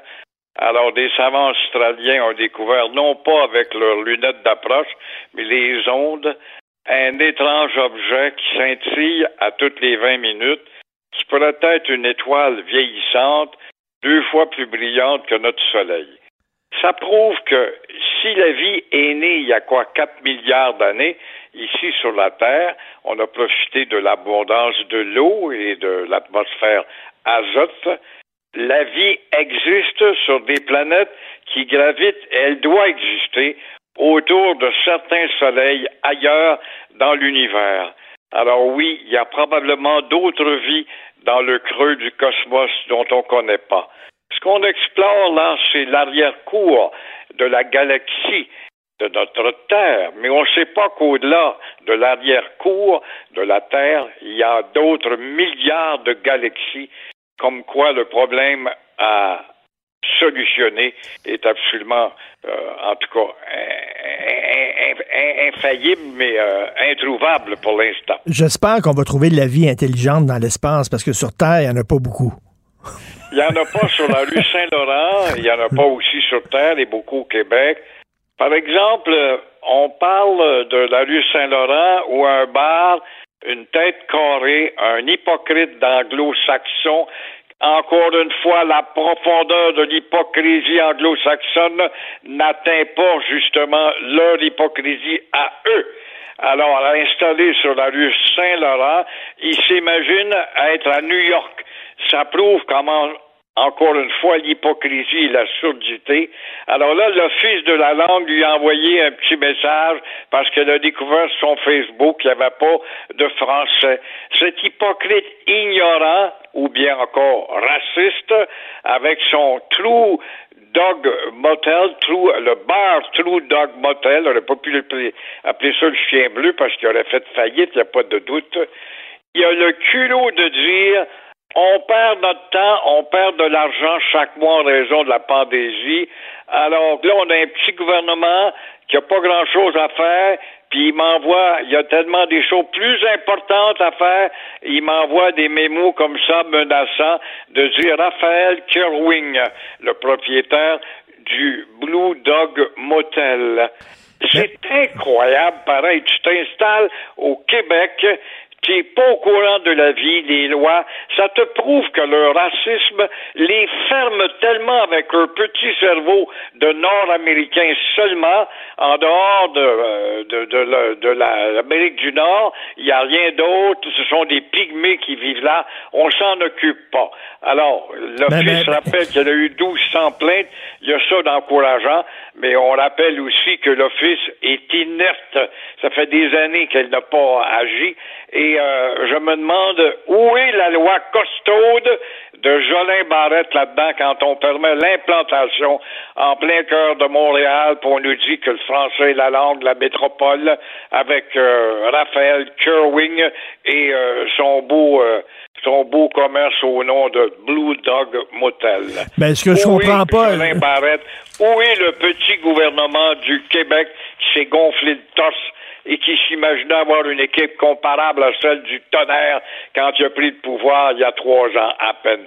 Où est-il ce petit gouvernement qui s'affirme québécois et nationaliste? Moi, je comprends pas son affaire en disant, ben là, on est en pleine pandémie. Ben oui, mais la vie continue, là. Même, euh, même si on est en pandémie, il y a, l'Office québécois de la langue française qui continue à faire sa job.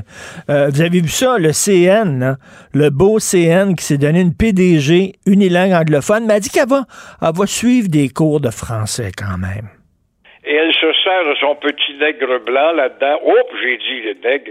m'excuse, son subalterne blanc, Jean Charest, un parfait bilingue, Jean Charest, il aime ça quand tu passes à l'anglais, alors comme grand représentant de la compagnie, puis là, elles veulent se mettre au français. Mais on rappelle qu'au Canadien national, on n'a jamais eu un problème avec le français, puisque la langue n'existe pas. Je recule à 1957, les premières manifestations de rue à Montréal, quand il y avait eu un débat pour baptiser le reine Élisabeth, on voulait lui donner le nom de Château Maisonneuve. Il y avait eu des manifs. Et là, le président Donald Gordon était venu un an plus tard pour dire il n'y avait pas un Canadien français qui était apte à pouvoir diriger, même à prendre le poste de vice-président du Canadien national. Eh bien, ça existe encore, comme tu le vois. Pensez-vous qu'un unilingue francophone, un Français qui ne parle pas anglais, euh, pourrait se trouver une job comme ça en disant, ben, donnez-moi un job, puis après ça, je vous jure que je vais suivre les cours en anglais? Ils vont dire, non, non, il faut que tu parles anglais, sinon tu n'as pas la job. C'est ça qu'ils diraient. Et on a 30% des taxes, nous autres, là-dedans. Puis le siège social est à Montréal, Québec. Faut pas l'oublier, hein. Incroyable quand même. Social, en principe, il est encore à Montréal. Ben oui, il est à Montréal. Ça fait 100 ans qu'ils sont établis à Montréal. Ils viennent pas, là, ils viennent pas de débarquer, les autres. Ça fait 100 ans, puis les autres, ils ont vu le scandale d'Air Canada. Ils ont vu le scandale de la Banque Laurentienne aussi, la bosse de la Banque Laurentienne, qui est une langue anglophone. Ils ont fait la même maudite affaire. Mais on, on se fâche pas parce qu'on y est fin. On y est fin, Gilles. Exactement. Les petits Québécois, ils, ils ont un. Canadien. As-tu gagné hier soir? C'est ça qui m'intéresse, moi. On est gentil. Alors, c'est ça. Le petit monde, les petites coquilles, les petits cerveaux de Québécois là-dedans ne rouspètent pas. Avez-vous ça, là? qui rouspètent tout le temps, les 12 allumés là-dessus. Alors là, ce sont des fanatiques, ceux-là, des extrémistes qui vont à l'encontre de la rectitude. Alors, vous avez vu, là, il y a des gens qui sont vaccinés, puis qui disent aux gens qui sont non vaccinés, les gens qui veulent rien savoir du vaccin, puis qui disent, je m'en fous, moi, de vous autres, je m'en fous de votre santé, je m'en fous des travailleurs de la santé, je m'en sac totalement. Si jamais je suis malade, je vais passer devant tout le monde. Alors, il y a des vaccinés qui disent, ben non, on va aller vous aider. Vous pouvez pas rentrer chez Canadian Tire, mais on va faire, on va faire votre shopping pour vous autres. Ben oui, donne-moi 20 pièces pour aller acheter ta bouteille de bière ou tes pneus. Évidemment, on l'avait dit ça il y a deux semaines quand on a élaboré ce, ce projet-là. Et euh, ce fort groupe-là de cerveaux bloqués, de cerveaux gelés, euh, ils euh, vivent dans un univers où ils ont leur scientifique à eux pour dire que le vaccin c'est pas bon, puis t'as pas d'affaire à céder à ça. Alors ça marche. C'est facile de cultiver des adeptes et des apôtres dans un univers où ton jardin est un désert. Alors là, il y a un conseiller financier qui est allé voir une vieille dame, puis il a dit Donnez-moi votre argent, donnez-moi votre argent, on va le faire fructifier. Faites-moi confiance. Vous pouvez dormir sur vos deux oreilles. Il a donné son, argent. Il est parti sa go. Il a acheté un bateau, il a acheté un condo, un véhicule récréatif. Rien de trop beau. Voilà un gars qui pense à son avenir, il est jeune. Alors, euh, les planificateurs financiers de chez Investors, qui appartient à Power Corporation, soit dit en passant, viennent euh, de prendre tout un coup en termes de réputation Investors. Ça va faire peur Ben avant d'aller oui. placer ton portefeuille là. Et euh, évidemment, euh, c'est un peu comme chez Desjardins où il y a eu un voleur de liste, mais le voleur de liste n'a pas eu le temps de vendre ses listes au, au moins. Mais Roger Tremblay, lui, d'Investors, a profité de l'héritage d'une pauvre dame de 93 ans, pas très solide, qui est un peu mêlée dans ses idées, c'est normal, pour s'acheter un beau bateau de 72 000 piastres, une BMW, une motocyclette, pourquoi pas un véhicule récréatif qui ressemble à un autobus tellement c'est beau et gros. Et euh, le dénommé Tremblay aurait déjà dépensé 650 4 000 dollars, en plus de payer 254 000, euh, 250 000 dollars en honoraire pour cette pauvre personne innocente là-dedans. Alors, elle est presque dépouillée aujourd'hui et en bon conseiller, il lui suggère peut-être, le bon Tremblay, d'aller se trouver une place dans un CHSLD où ça va coûter moins cher que là où elle est. Alors moi, je dis bravo au service d'enquête du journal. On dit toujours qu'en journalisme, il n'y a pas assez d'enquête, Et euh, avant, on vantait la Gazette, qui a un très bon service d'enquête. Les journaux québécois se préoccupaient plus, mais depuis quelques années, le service d'enquête du Journal de Montréal est fort utile et dans des exemples comme ça, c'est flagrant. Et tout ça rappelle bien sûr l'histoire de Vincent Lacroix. D'ailleurs, il y a un film euh, qui va sortir bientôt en salle sur euh, Norbourg et à la station Vrai, là, une station où on passe des documentaires, des émissions de télé-réalité. On peut voir justement un documentaire sur Vincent Lacroix et sa glace le sang. C'est un gars comme ça aussi qui a, qui a volé les économies de gens qui ont travaillé toute leur vie, qui se retrouvaient à 70 ans, qui devaient retourner travailler parce qu'il n'y avait plus une maudite scène. J'espère que le reportage et le film, effectivement, vont nous dire, par contre, qui est devenu Vincent. Est-ce qu'il vit sur la paille ou vit-il encore confortablement? Parce que, à travers la somme colossale qu'il a pu détourner et voler, il a dû placer quelques tranches dans des abris fiscaux quelque part qui lui permettent de bien finir sa vie parce qu'il est encore jeune. Tout à fait. Merci. À demain, Gilles. À demain. Au revoir. Pour une écoute en tout temps, ce commentaire de Gilles Proux est maintenant disponible dans la section balado de l'application ou du site cube.radio. Cube Radio. Tout comme la série podcast de Gilles Proux, la radio, premier influenceur. Découvrez dans ce balado comment la radio a influencé le monde moderne tel qu'on le connaît d'hier à aujourd'hui. La chronique argent. Une vision des finances pas comme les autres. Comment fait-on pour vivre à, Montréal pendant plus de 14 ans et, parler euh, un français qui est très approximatif? I, can you redo that in English? Because I, I want to make sure I understand your question before. C'est incroyable. L'infatigable P.O. Zappa qui avait abordé M. Michael Rousseau. On est avec Yves Daou, directeur de la section argent du Journal de Montréal, Journal de Québec. Euh, la même histoire se répète là, avec, euh, avec euh, CN. Mais là, ils vont avoir des cours de français de John James Charest. Oui, en fait, Richard, j'ai mis cet extrait-là au début pour, dans le fond, regarder comment ça a été un point de bascule, cet événement-là de l'affaire de Michael Rousseau à la Chambre de commerce du Montréal métropolitain. Parce que maintenant, quand ils font des nominations maintenant de PDG, dont le siège social est à Montréal, maintenant le communiqué de presse indique de façon de facto maintenant que le PDG va apprendre le français. Donc, euh, c'est quand même un changement assez drastique, mais il en demeure pas moins que ce qui nous fascine avec la nomination de Tracy Robinson, c'est qu'elle est unilingue anglophone. Et ce qui est encore plus intéressant, c'est neuf membres de la haute direction sur 12 qui ne maîtrisent pas totalement le français. Donc, euh, euh, on a parlé des gens à, l'interne, puis qui disent déjà qu'au siège social du CN, les échanges en anglais, c'est presque 99% du temps avec, avec le monde à l'intérieur. Donc, euh, c'est beau dire qu'ils respectent la loi, tu comprends-tu, du bilinguisme, mais la réalité, c'est que quand ton PDG n'est pas capable de parler à tes employés en français, mettons les employés de Montréal, elle, décide de toutes les réunir pour leur parler de leur plan stratégique, fait qu'elle ne peut pas leur parler en français. C'est quand même, ça marche pas, là. Donc, euh, non, mais, mais, surtout, surtout, là, Yves, mettons si c'était un unilingue francophone.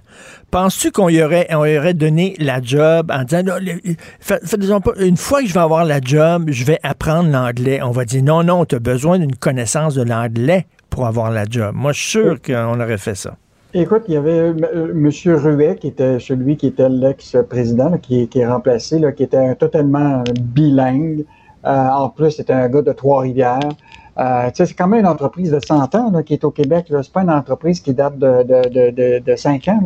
Euh, donc, il y avait ça. Il y avait quand même un vice-président dans la direction qui s'appelle Sean Finn, qui, était pendant un bout de temps le maire de Saint-Lambert, totalement bilingue, qui est présent dans toute la, communauté de Montréal. donc, une décision qui, évidemment, qui, qui, a surpris beaucoup de monde. Euh, évidemment, là, on, on, se pose des questions aussi sur l'arrivée de Jean Charest au conseil d'administration, qui lui va devoir évidemment parler probablement juste en anglais à tout ce monde-là, parce qu'autour, à la fois dans la direction élargie et pour, au conseil d'administration, ça va probablement parler euh, aussi uniquement l'anglais. Donc, euh, on, peut dire bonne nouvelle, c'est que maintenant, euh, quand il nomme un PDG, il dit qu'il va apprendre le français. La question, c'est est-ce qu'il va vraiment l'apprendre? Parce que ce qui est fascinant, Richard, imagine-toi la firme de relations publiques qui devait, qui, qui, nous a approchés pour justement parler de sa nomination, puis etc. c'est une entreprise qui s'appelle Brunswick Group. Euh, et, tout se déroulait en anglais dans les communications avec eux autres. Ah oui, bon, bravo. c'était bien parti pour leur nomination. Bravo, bravo. quand tu as une firme, là, une, une firme de conseillers financiers, tu sais, toute ta business est basée sur ta réputation. Les gens vont faire affaire avec toi parce qu'ils ont confiance. Mais quand on apprend qu'un des conseillers financiers de ta firme a crossé de façon épouvantable une vieille dame, et je suis pas sûr qu'après ça, les gens vont faire confiance à cette firme-là. Ben, écoute, tu sais que l'AMF, l'autorité des marchés financiers, a mis beaucoup de vulgarisation autour de la question des gens quand ils décident de choisir un planificateur financier. Voici la liste à cocher. faites ces vérifications-là, tout ça. Mais la preuve de tout ça, c'est que malgré probablement le choix que la, personne a fait de, son conseiller, euh, son planificateur financier, il n'y a de même pas moins que tu n'as probablement pas de contrôle totalement sur, euh, sur ce qu'il va faire et donc, euh, quand même, l'AMF euh, a joué son rôle de chien de garde pour s'assurer que justement ces, ces gens-là sont protégés. Euh, parce que des bandits à cravate, là, il y en a partout. Hein. Oui. Oui, d'ailleurs, on a très hâte d'en avoir le film euh, euh, sur l'affaire Norbourg qui devrait sortir sur les écrans, comme je le disais, mais à, la station Vrai, il y a un documentaire sur Vincent Lacroix. Alors là, écoute, il y a des gens qui ont acheté une maison puis qui étaient un peu serrés, mais on dit l'hypothèque est tellement bas que ça, tu sais, c'est parfait. On va... Mais là, on annonce une hausse des taux d'intérêt et il y a beaucoup de, propriétaires qui vont se retrouver vraiment un peu étouffés. En fait, euh, l'annonce d'hier, euh, ce qui était surprenant, Richard, on s'en était déjà parlé, on s'attendait à ce que la Banque du Canada hausse déjà son taux directeur hier. Finalement, ils ont décidé de le garder, mais ils ont vraiment, c'est comme, euh, préparer le monde. Ils leur ont dit, ben préparez-vous là, parce que c'est sûr qu'on va augmenter dans les prochains mois, dans les prochaines semaines, parce qu'évidemment, ils veulent ralentir pour 2022 l'inflation. Donc, la plupart des spécialistes s'attendent que normalement, là, ils vont augmenter. les, les, taux d'intérêt vont être entre 1,75 et 2,75 au cours de 2022, début de 2023. Donc, ça, ça va avoir un impact directement sur euh, l'hypothèque. Et euh, tu liras, euh, j'invite les gens à aller lire la chronique de Michel Girard, qui est très préoccupé par, dans le fond, les jeunes familles qui vont se retrouver à devoir acheter une première maison. Il donne l'exemple, par exemple, le douloureux calcul que tu dois faire. Mettons que tu ajoutes une maison à 395 000. Aujourd'hui, là. Si t'en trouves une, si t'en trouves une. Si t'en trouves une à ce prix-là, ah, ça, c'est ça. Mais tu sais, la majorité des gens n'ont probablement pas, ces jeunes-là n'ont probablement pas le 20% à mettre euh, d'acompte. Donc, il va aller avec le 5 mm. Maintenant, avec les règles, c'est très strict maintenant. Si tu es en bas de 20% tu es obligé de te prendre une assurance hypothécaire. Et l'assurance hypothécaire, là, écoute, euh, c'est, dans le cas d'une maison de 395 000, c'est 15 000 par année. Et donc, euh, tu te retrouves avec un montant de prêt hypothécaire pour une maison de 395 000 à 390 000. Donc, ton capital et tes intérêts vont te coûter 3 000, 2326 par mois. C'est à peu près 28 000 par année. Puis là, rajoute les taxes foncières, euh, rajoute euh, évidemment le chauffage, tout ça. Donc, ce ne sera pas facile pour euh, les jeunes familles de, partir, de devenir propriétaires. donc, très bon article ce matin de, Michel qui montre très, très bien que là, on est dans un contexte de hausse. Hein. je te rappellerai que le prix médian d'une unifamiliale au Québec là, a eu une hausse de 47% depuis décembre 2019. Hein. C'est quand même énorme. C'est plus de 128 000 puis dans les prix des condos, c'est une hausse de 36,4 ah, C'est fou, ça fait que ça, va être difficile pour. Euh, donc, euh, on revient à l'idée, est-ce que c'est mieux d'être propriétaire, locataire? Il y en a beaucoup qui vont se poser cette question-là dans les, dans les prochaines semaines ou dans les prochains mois. Tout à fait. Euh, Et en terminant, le Cirque du Soleil qui veut s'installer en Arabie Saoudite, j'imagine qu'ils veulent présenter un spectacle féministe. non, mais ce qui est assez fascinant, c'est que là, ils veulent ouvrir une académie de formation, puis un bureau régional en Arabie Saoudite. Euh, puis là, évidemment, il explique que c'est grâce à un programme éducatif dirigé par les meilleurs experts, etc. Euh, mais ce qui est fascinant, c'est que je te rappellerai que le Cirque du Soleil a présenté six spectacles en Arabie depuis 2018. Euh, et je te rappellerai qu'en l'automne 2018, Guy La Liberté puis les salariés du cirque avaient exprimé leur malaise hein, devant la décision de l'entreprise de présenter des spectacles en Arabie Saoudite. Je te rappelle euh, toute l'histoire du journaliste dissident, le Jamal Khashoggi, qui avait été assassiné par le consulat d'Arabie Saoudite à ben Istanbul. Écoute, attends, attends, ils l'ont tué, ils l'ont découpé en morceaux.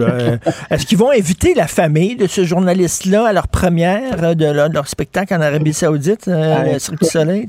Je ne sais pas. Je me demande s'il va payer son, prix, son, son billet. Oui, c'est incroyable quand même. En tout cas, ils disent, regarde, l'argent n'a pas d'odeur. C'est ce qu'ils se disent, hein? Ah, exactement. Mais tu sais que c'est toute l'Arabie Saoudite, c'est un pays très, très riche. Et euh, il attire, écoute, euh, il attire des, partout à travers la planète des investisseurs. Euh, donc, c'est sûr que le Cirque du Soleil, qui n'est plus entre pour tout le monde québécois, tu te rappelleras que les créanciers maintenant, c'est une firme torontoise qui s'appelle Catalyst Capital, mm. qui a pris le contrôle de l'entreprise. Donc, euh, ils sont probablement loin des, valeurs du, Québec. Tout à fait. Mais tu sais, en Arabie Saoudite, il y a des cheikhs qui font des parties privées, puis ils se font venir par avion les, les, plus grandes vedettes au monde. Là. On le sait pas, ça, mais ces vedettes-là font faire des, des, un, petit, un petit tour de champ là-bas privé là, pour une, une, coupe, une coupe de personnes, le cheikh puis sa famille, puis ils sont payés énormément cher. Donc, euh, écoute, tu te bouches le nez, puis tu dis par ici, l'argent. Merci beaucoup, Yves. On se on s'en parle demain. Pendant que votre attention est centrée sur cette voix qui vous parle ici, ou encore là, tout près ici, très loin là-bas, ou même très, très loin, Celle de Desjardins Entreprises est centrée sur plus de 400 000 entreprises partout autour de vous. Depuis plus de 120 ans, nos équipes dédiées accompagnent les entrepreneurs d'ici à chaque étape pour qu'ils puissent rester centrés sur ce qui compte, la croissance de leur entreprise. Le préféré du règne animal. Bonjour, les petits lapins. Petit lapin, petit lapin. Des incohérences, il y en a plein pendant cette pandémie. Vous le savez que si vous voulez entrer dans une SAQ pour chercher du vin, euh, pour acheter du vin, vous devez avoir votre passeport vaccinal. Mais si vous travaillez à la SAQ puis vous êtes là pendant huit heures de temps, vous n'avez pas besoin de passeport. C'est complètement débile. Ça va être la même chose pour les conseils municipaux. C'est-à-dire que si vous êtes un citoyen, vous voulez aller à l'hôtel de ville lors d'un conseil municipal, poser des questions à votre maire ou à votre mairesse, vous devez euh, prouver que vous avez un passeport vaccinal, que vous êtes fait vacciner. Par contre, si vous êtes un élu, un conseiller, un maire ou une mairesse, vous n'avez pas besoin d'être vacciné. Encore une autre incohérence totale. On en parle avec le seul et unique maire de Louisville, M. Yvon Dehaye. Comment est-ce qu'il va, M. Dehaye? Ben, bon matin, M. Martineau. Ça va très bien. En passant, M. Martineau, vous êtes hors la loi. Je vous écoutais cette semaine quand vous dites aux gens euh, je veux tendre la main hein, pour aller les chercher. Oui. On n'a plus de droit de donner la main, M. Martineau. C'est défendu.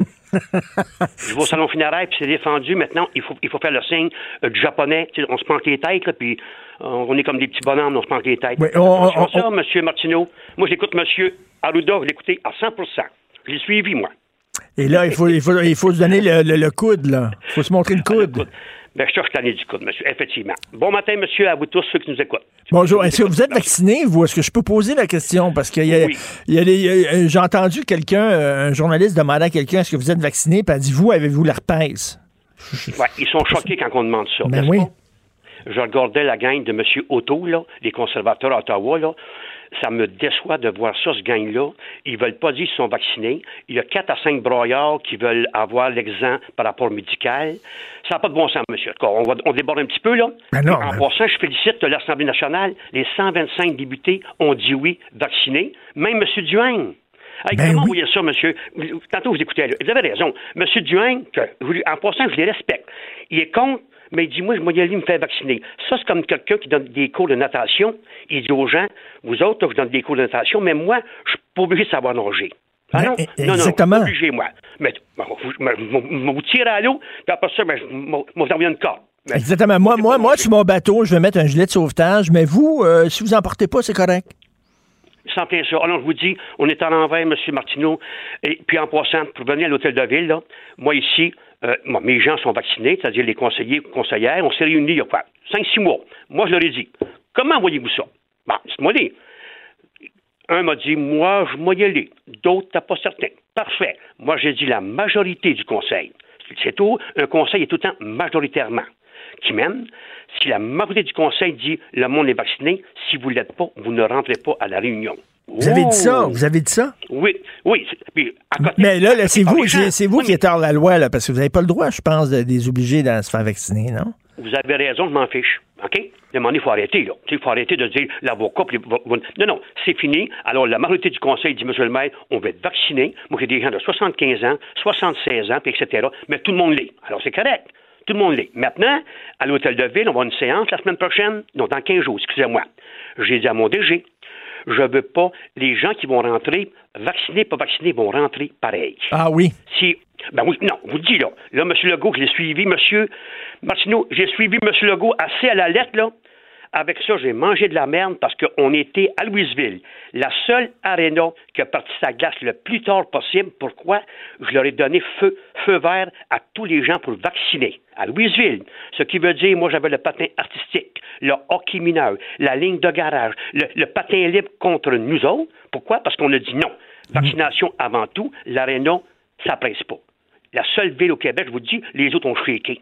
Quand les gens ont été au bureau, ça shaké, on repart la glace. Nous autres, on a, dit- on a dit non. Et le CIUS me dit, Monsieur le maire, merci, on quitte la glace. Vous quittez la- l'aréna? Parfait, c'est vous qui décidez. Parce que nous autres, on a donné feu vert. Bon, on revient à ça. Maintenant, dans 15 jours, je vous le dis, il n'y aura pas de police à la porte, il n'y aura pas personne, puis c'est défendu d'arrêter le monde. Si on ne m'oblige pas d'être vacciné, monsieur, je ne peux pas obliger une personne de rentrer non, euh, non vaccinée. Ben c'est vrai. Non, mais c'est- bon pour Minou, c'est bon pour Pitou, comme on dit. Là. Si vous, vous n'avez pas besoin d'être vacciné, pourquoi le citoyen devrait être vacciné? Je peux pas, monsieur. Regardez, là, Ben ouais. la SAQ, vous avez raison, j'ai des chums qui travaillent là, à Trois-Rivières. Bon, euh, on a des amis. Ils me disent, Yvon, c'est une vraie joke.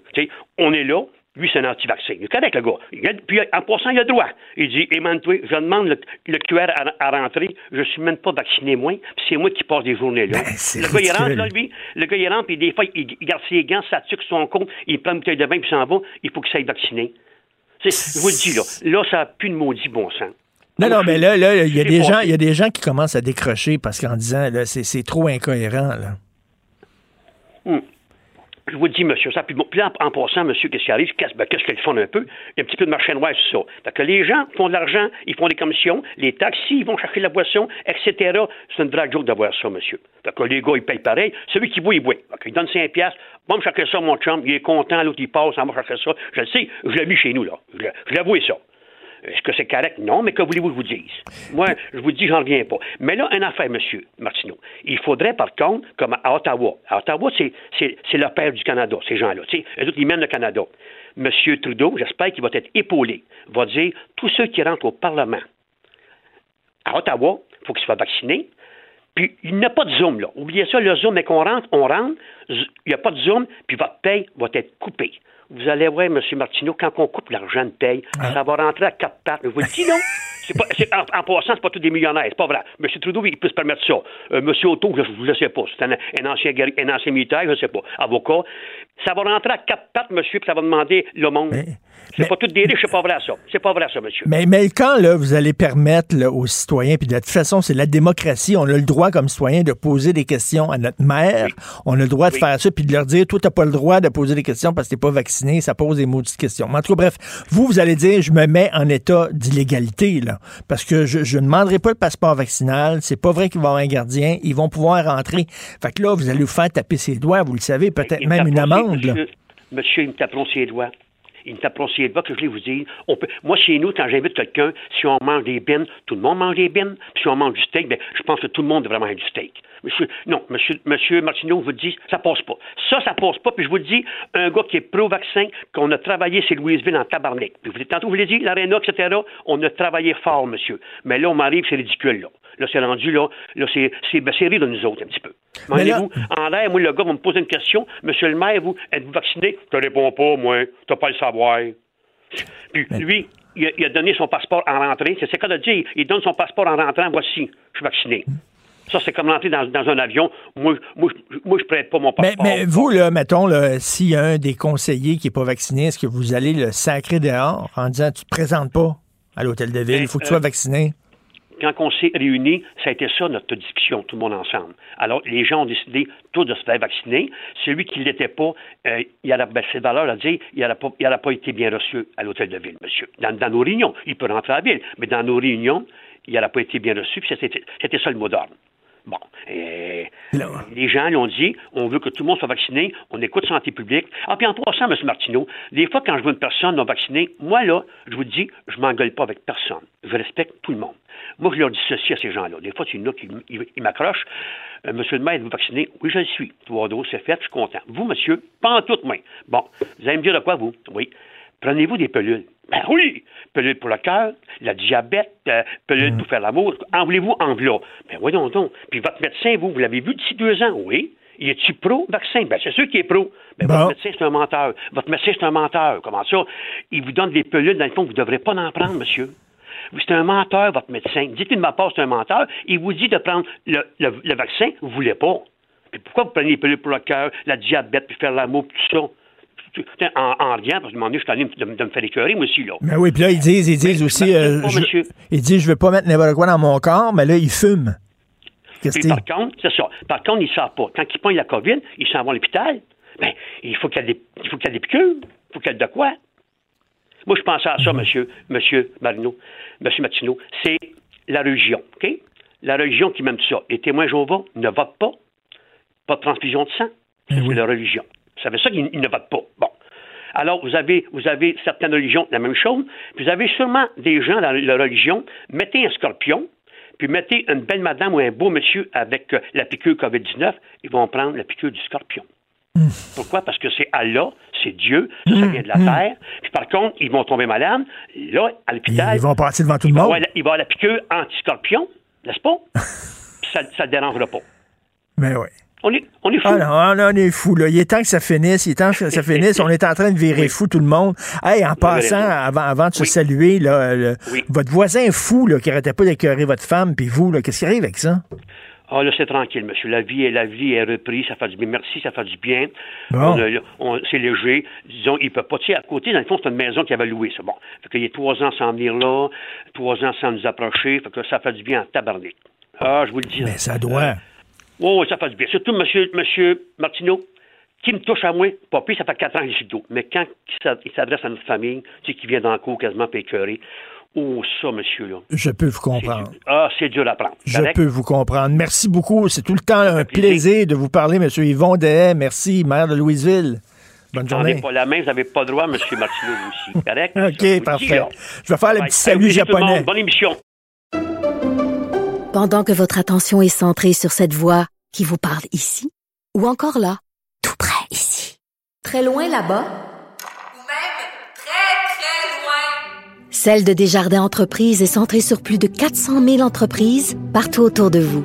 Depuis plus de 120 ans, nos équipes dédiées accompagnent les entrepreneurs d'ici à chaque étape pour qu'ils puissent rester centrés sur ce qui compte, la croissance de leur entreprise.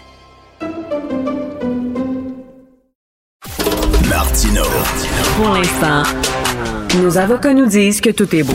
Alors, nous discutons avec Joseph Facal, l'excellent chroniqueur, Journal de Montréal, Journal de Québec. Salut, Joseph. Bonjour Richard, comment vas-tu? Ben, très bien. Écoute, tu écris une euh, excellente chronique aujourd'hui sur la réforme du système de santé, mais avant, avant, j'aimerais t'entendre sur l'Ukraine. L'Ukraine qui demande au Canada, écoutez, envoyez-nous des armes, là. on a besoin de, de l'aide des, pays démocratiques, là. Euh, la Russie sur le point de nous envahir. Et là, je t'introduis, on va vous envoyer de l'équipement, mais pas, pas des armes létales, parce que nous autres, on est gentils, au Canada, on y est fin. Fait qu'on va vous envoyer de l'équipement de surveillance, mais pas des armes T'en penses quoi? Moi, j'ai l'impression que Poutine a déjà gagné, là. Écoute, Richard, tu me mets mal à l'aise parce que c'est comme si, d'une certaine façon, tu avais lu dans mon cerveau et que tu avais une sorte de, de, scoop psychanalytique. C'est ma chronique de demain, Richard. J'explique que d'une certaine... Et, je le dis à nos auditeurs, ceci n'est pas arrangé avec le gars Richard a réellement deviné ma chronique de demain où je dis en substance euh, pile, euh, Poutine gagne, mhm. euh, face, Poutine ne perd pas. Exactement. le pire, le pire, c'est un match nul. En fait, bon, réglons rapidement la question du Canada. Tu tu comprends bien que dans le dossier ukrainien, le Canada va être à la remorque des États-Unis et des pays européens. Et donc, évidemment, voyant déjà l'extrême timidité de nos alliés plus gros que nous, c'est évidemment pas Justin euh, qui, qui, qui, a au moins, au moins, au moins la lucidité de comprendre que le Canada est un joueur très, très, très moyen à l'échelle internationale. C'est pas lui, comprends-tu, qui va se, se, se, dénuder la poitrine et aller faire face à Poutine, qui lui est un vrai tough. Donc la timidité canadienne ne m'étonne pas. Plus largement, euh, ce qu'il faut bien comprendre ici, Richard, c'est que pour la Russie, l'Ukraine est une extension d'elle-même depuis des siècles. Des tas de russophones y habitent. Poutine n'est pas un politicien à l'occidental obsédé par les sondages et la prochaine réélection. Pour lui, chaque pouce du sol russe est sacré et l'Ukraine fait partie du sol russe. Et en plus, évidemment, il voit bien que l'Occident et les États-Unis, au premier chef, sont tétanisés par le fiasco irakien, le fiasco afghan euh, et, aussi, évidemment, rongés de l'intérieur par la paralysie politique, le wokisme, etc. Hmm. Alors, évidemment, il avance ses pions. Et ce qu'on ne voit pas aussi, c'est à quel point la Russie se rapproche de la Chine et de l'Iran. Et là, évidemment, les, les, trois, les trois amigos s'entendent pour se reconnaître un ennemi commun, les États-Unis. Tout ça n'est qu'une autre manifestation de l'affaiblissement considérable des États-Unis à l'échelle mondiale et, par extension de l'Occident. Et c'est toi d'ailleurs dans ta chronique, je crois, corrige-moi si je me trompe, Joseph, mais qui euh, parlait de Poutine qui se réjouit euh, du mouvement woke qui nous paralyse euh, en, en ah, Occident. Oui, oui, oui, oui, oui. Ben tiens, tiens, scoop scoop. Dans ma chronique de demain que j'étais en train d'écrire quand tu m'as téléphoné, j'écrivais, et je me cite, il en parlait récemment dans un discours que nos dirigeants auraient intérêt à lire. Effectivement, Poutine rigolait notamment de ces mémos qui circulent à Hollywood sur comment il faut raconter une histoire dorénavant, tu vois, et, et Poutine, au fond, riait sous cap en disant ces gens sont leurs propres pires ennemis. Mais, mais écoute, est-ce que je vais trop loin en faisant un parallèle avec, euh, euh, je sais qu'il faut jamais parler d'Adolf Hitler, là, mais tu sais, Adolf Hitler qui disait les Sudètes en Tchécoslovaquie, ce sont des Allemands et c'est tout à fait naturel qu'on entre en Tchécoslovaquie parce que ces gens-là appartiennent à l'Allemagne. C'est un peu ça qui se passe actuellement. Alors écoute, Richard, je, je, souligne euh, à gros traits de crayon feutre rouge et jaune ce que tu viens de dire et répétons-le pour que les imbéciles nous comprennent bien. Nous ne disons pas, toi et moi, non. Poutine et Hitler, c'est la même chose, pas en tout. Mais, mais le point commun est celui-ci. En politique internationale, la seule chose qui compte, ce sont les rapports de force. Tout le reste n'est que rhétorique et petit four dans des salons pour diplomates. Tout ce qui compte, c'est ta volonté de te tenir debout. Et à partir du moment où un dictateur voit que euh, ceux d'en face sont un peu mous, il va en profiter. Et alors oui, évidemment, il y a un rapprochement à faire. Souviens-toi également, lorsque Barack Obama avait dit au régime syrien, si vous utilisez des armes chimiques, ce sera la ligne dans le sable et ça, je ne le laisserai pas passer. Il a laissé passer. Ben et la guerre en Syrie a continué pendant encore des années. Alors, c'est ça l'affaire. Quand tu, euh, quand tu parles fort, il faut que tu te tiennes debout. Walk the walk, talk the talk. Sinon, sinon, les vrais autocrates, les vrais dictateurs en profitent et avancent leur pion. Exactement. et, l'Occident pense qu'en étant gentil, tout va se régler. C'est un peu la, chronique que j'écris aujourd'hui. Tu t'es cité, je vais me citer là, en disant, je disais, je dis, je dis, le Québec ne sera jamais indépendant. Pourquoi on est trop fin, on est trop gentil? Je veux dire, la souveraineté, ça se, ça se conquiert, ça ne se demande pas. Quand on y est fin. Est-ce qu'on cogne à la porte d'Ottawa en disant, pouvez-vous, s'il vous plaît, nous donner la permission de vivre comme on veut? Exactement. Exactement. La, la, le, rapport est, tout à fait juste. Tu vois, la, gentillesse, ça permet peut-être de se faire des amis.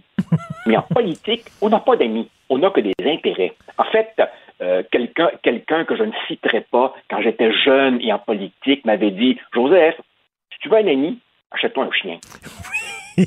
C'est la phrase de Michael Douglas dans Wall Street. If you want a friend, Get a dog. Ah, OK, c'est là que ça vient. oui.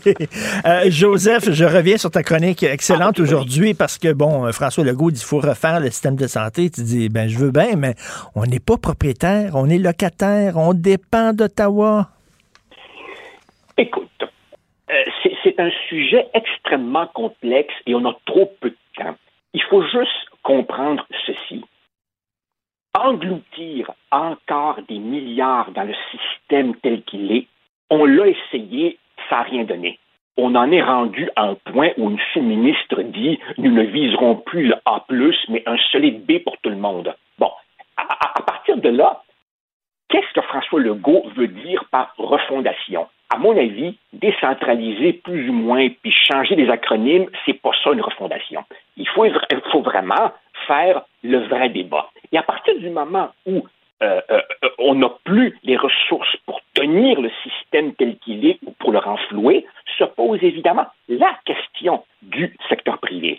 Et loin de moi l'idée de prétendre que c'est euh, facile, que ça ne soulèverait pas des débats déchirants et que ça solutionnerait tout. Après tout, le CHSL de Heron, il était en bonne partie privé. Donc c'est hmm. une question complexe. Mais à partir du moment où il faut faire ce débat, et je crois qu'il faut le faire, là, il y a un éléphant dans le salon, qui est que le gouvernement fédéral a, en 1984, adopté une loi fédérale qui dit aux provinces, si vous voulez du financement, vous devez respecter cinq principes fondamentaux qui sont gestion publique, intégralité, universalité, accessibilité et transférabilité. Et là, Richard, je n'infligerai à personne un long cours, mais il faut savoir que déjà, déjà, les provinces finacent avec la loi, tentent de contourner le corset fédéral. Beaucoup de causes ont abouti devant les tribunaux, d'autres sont encore devant les tribunaux. Est-ce que tu te rappelles, Richard, au début des années 2000, la célèbre cause Shaoli, où il avait voulu justement desserrer, desserrer l'étau, n'est-ce pas, du, monopole quasi public, euh, quasi total du secteur public. Et, donc, évidemment, si on voulait vraiment, vraiment une ouverture plus large vers le secteur privé, je vois assez mal comment ça pourrait se faire sans euh, une révision de la loi fédérale. Or, cette loi fédérale, elle est au cœur de l'identité canadienne elle est, moderne. Elle est inamovible. Elle, est aussi sacro-sainte que le multiculturalisme. Euh, euh, donc, tu vois, il y, a un éléphant, un pachyderme, un mammouth dans le salon d'à côté qui est que être une province, ça a des conséquences. Exactement, c'est la phrase, c'est la phrase avec laquelle tu conclus ton texte. En santé comme ailleurs, être une province entraîne des conséquences. Parce que là, il y a bien des gens qui vont dire il va falloir ouvrir la porte au privé dans notre système de santé si on veut vraiment le refondre de fond en comble, mais c'est impossible parce qu'on est au Canada. Voilà. Tu vois, en ce moment, les provinces, le sachant, que font-elles? Elles demandent au gouvernement fédéral, s'il vous plaît, augmentez vos transferts en santé. Et en effet, d'une certaine façon, euh, les provinces ont raison quand nos régimes ont, été mis sur pied, le gouvernement fédéral payait 50 de la facture. Aujourd'hui, il ne paie plus que 22% Et les provinces disent à Ottawa, s'il vous plaît, ayez la gentillesse de monter ça à 33 Mais tu comprends bien, Richard, que si tu quémandes à Ottawa, tu acceptes forcément les conditions du gouvernement fédéral. Un peu comme lorsque tu vas à la banque demander un prêt, hmm. la banque fixe des conditions. C'est la même affaire. Alors, notre statut provincial limite énormément notre marge de manœuvre pour essayer de réformer le système. Et c'est pour ça que depuis des décennies, on va de réformette en réformette qui ne change pas grand-chose. Il va falloir que les gens s'en rendent compte. On vit chez papa-maman, puis c'est papa-maman qui dit à 10 heures, tu rentres à la maison. Il y a un couvre-feu, puis c'est comme ça, puis on mange à telle heure, puis on fait, on peut, on n'est pas chez nous. Ah oui, ben ça, écoute, euh, Richard, c'est quelque chose que, écoute, j'aborde la soixantaine. C'est quelque chose que je répète depuis une quarantaine d'années. Et, et peux-tu croire, Richard, peux-tu croire qu'après un demi-siècle de débat sur la souveraineté, il m'arrive encore de recevoir des courriels où, où, les gens me demandent qu'est-ce qui, qu'est-ce qui arriverait de nos pensions de vieillesse, etc., etc. Autrement dit, ah. Il y a encore des gens, Richard, il y a encore des gens, Richard, qui ont de la peine à comprendre que ce qu'ils reçoivent du gouvernement fédéral, c'est le retour de leurs propres impôts. C'est le retour de leurs propres impôts. Tu vois? Hmm. Alors, évidemment, il m'arrive, oui, il m'arrive d'avoir des, des moments de découragement. Mais bon, que veux-tu? Je me cramponne. Je me cramponne parce que parce que je ne veux pas devenir un vieux papy grincheux et que j'ai encore de l'espoir pour ce, pour, ce, pour ce peuple que j'aime. Et en terminant, en terminant, je veux t'entendre sur euh, le Canadien national. Euh, donc, euh, la nouvelle PDG ne parle pas français, mais elle s'engage à suivre des cours comme le boss de la Banque Laurentienne aussi, et comme le boss d'Air Canada et comme, et comme, et comme la gouverneure générale. Ben oui, c'est vrai. c'est très amusant, Richard, évidemment, parce qu'on nous dit que, on nous dit que le Canada est un pays officiellement bilingue. Alors, évidemment, il y a beaucoup de gens, dont la gouverneure générale, qui, au fond, euh, euh, nous disent ben oui, je suis bilingue, anglais et inuktitut. Autrement dit, dans le bilinguisme canadien, la langue vraiment requise, c'est l'anglais. Pour le reste, très bientôt, dans l'autre langue, pour, dire bilingue, le français risque d'être de plus en plus optionnel. Et ça, encore une fois, Richard, encore une fois, laissons de côté les sentiments et les amitiés, c'est une conséquence de notre démographie. À partir du moment où le français perd du poids au Canada, quand tu perds du poids démographique, tu perds du poids politique. On ne s'en sort on en sent, et puis il faut le répéter. Écoute, à chaque fois que je te parle, mon cher Joseph, je me sens comme dans, dans une classe, puis on vient d'ouvrir les fenêtres. Ça aère les esprits, ça fait du bien. Des fois, c'est froid, ça peut être un peu inconfortable, mais c'est bon pour l'esprit. Ah, Merci, beaucoup. Joseph Facal. On, on continue à te lire. Bye. Pendant que votre attention est centrée sur cette voix qui vous parle ici, ou encore là, tout près ici, très loin là-bas, Celle de Desjardins Entreprises est centrée sur plus de 400 000 entreprises partout autour de vous. Depuis plus de 120 ans, nos équipes dédiées accompagnent les entrepreneurs d'ici à chaque étape pour qu'ils puissent rester centrés sur ce qui compte, la croissance de leur entreprise.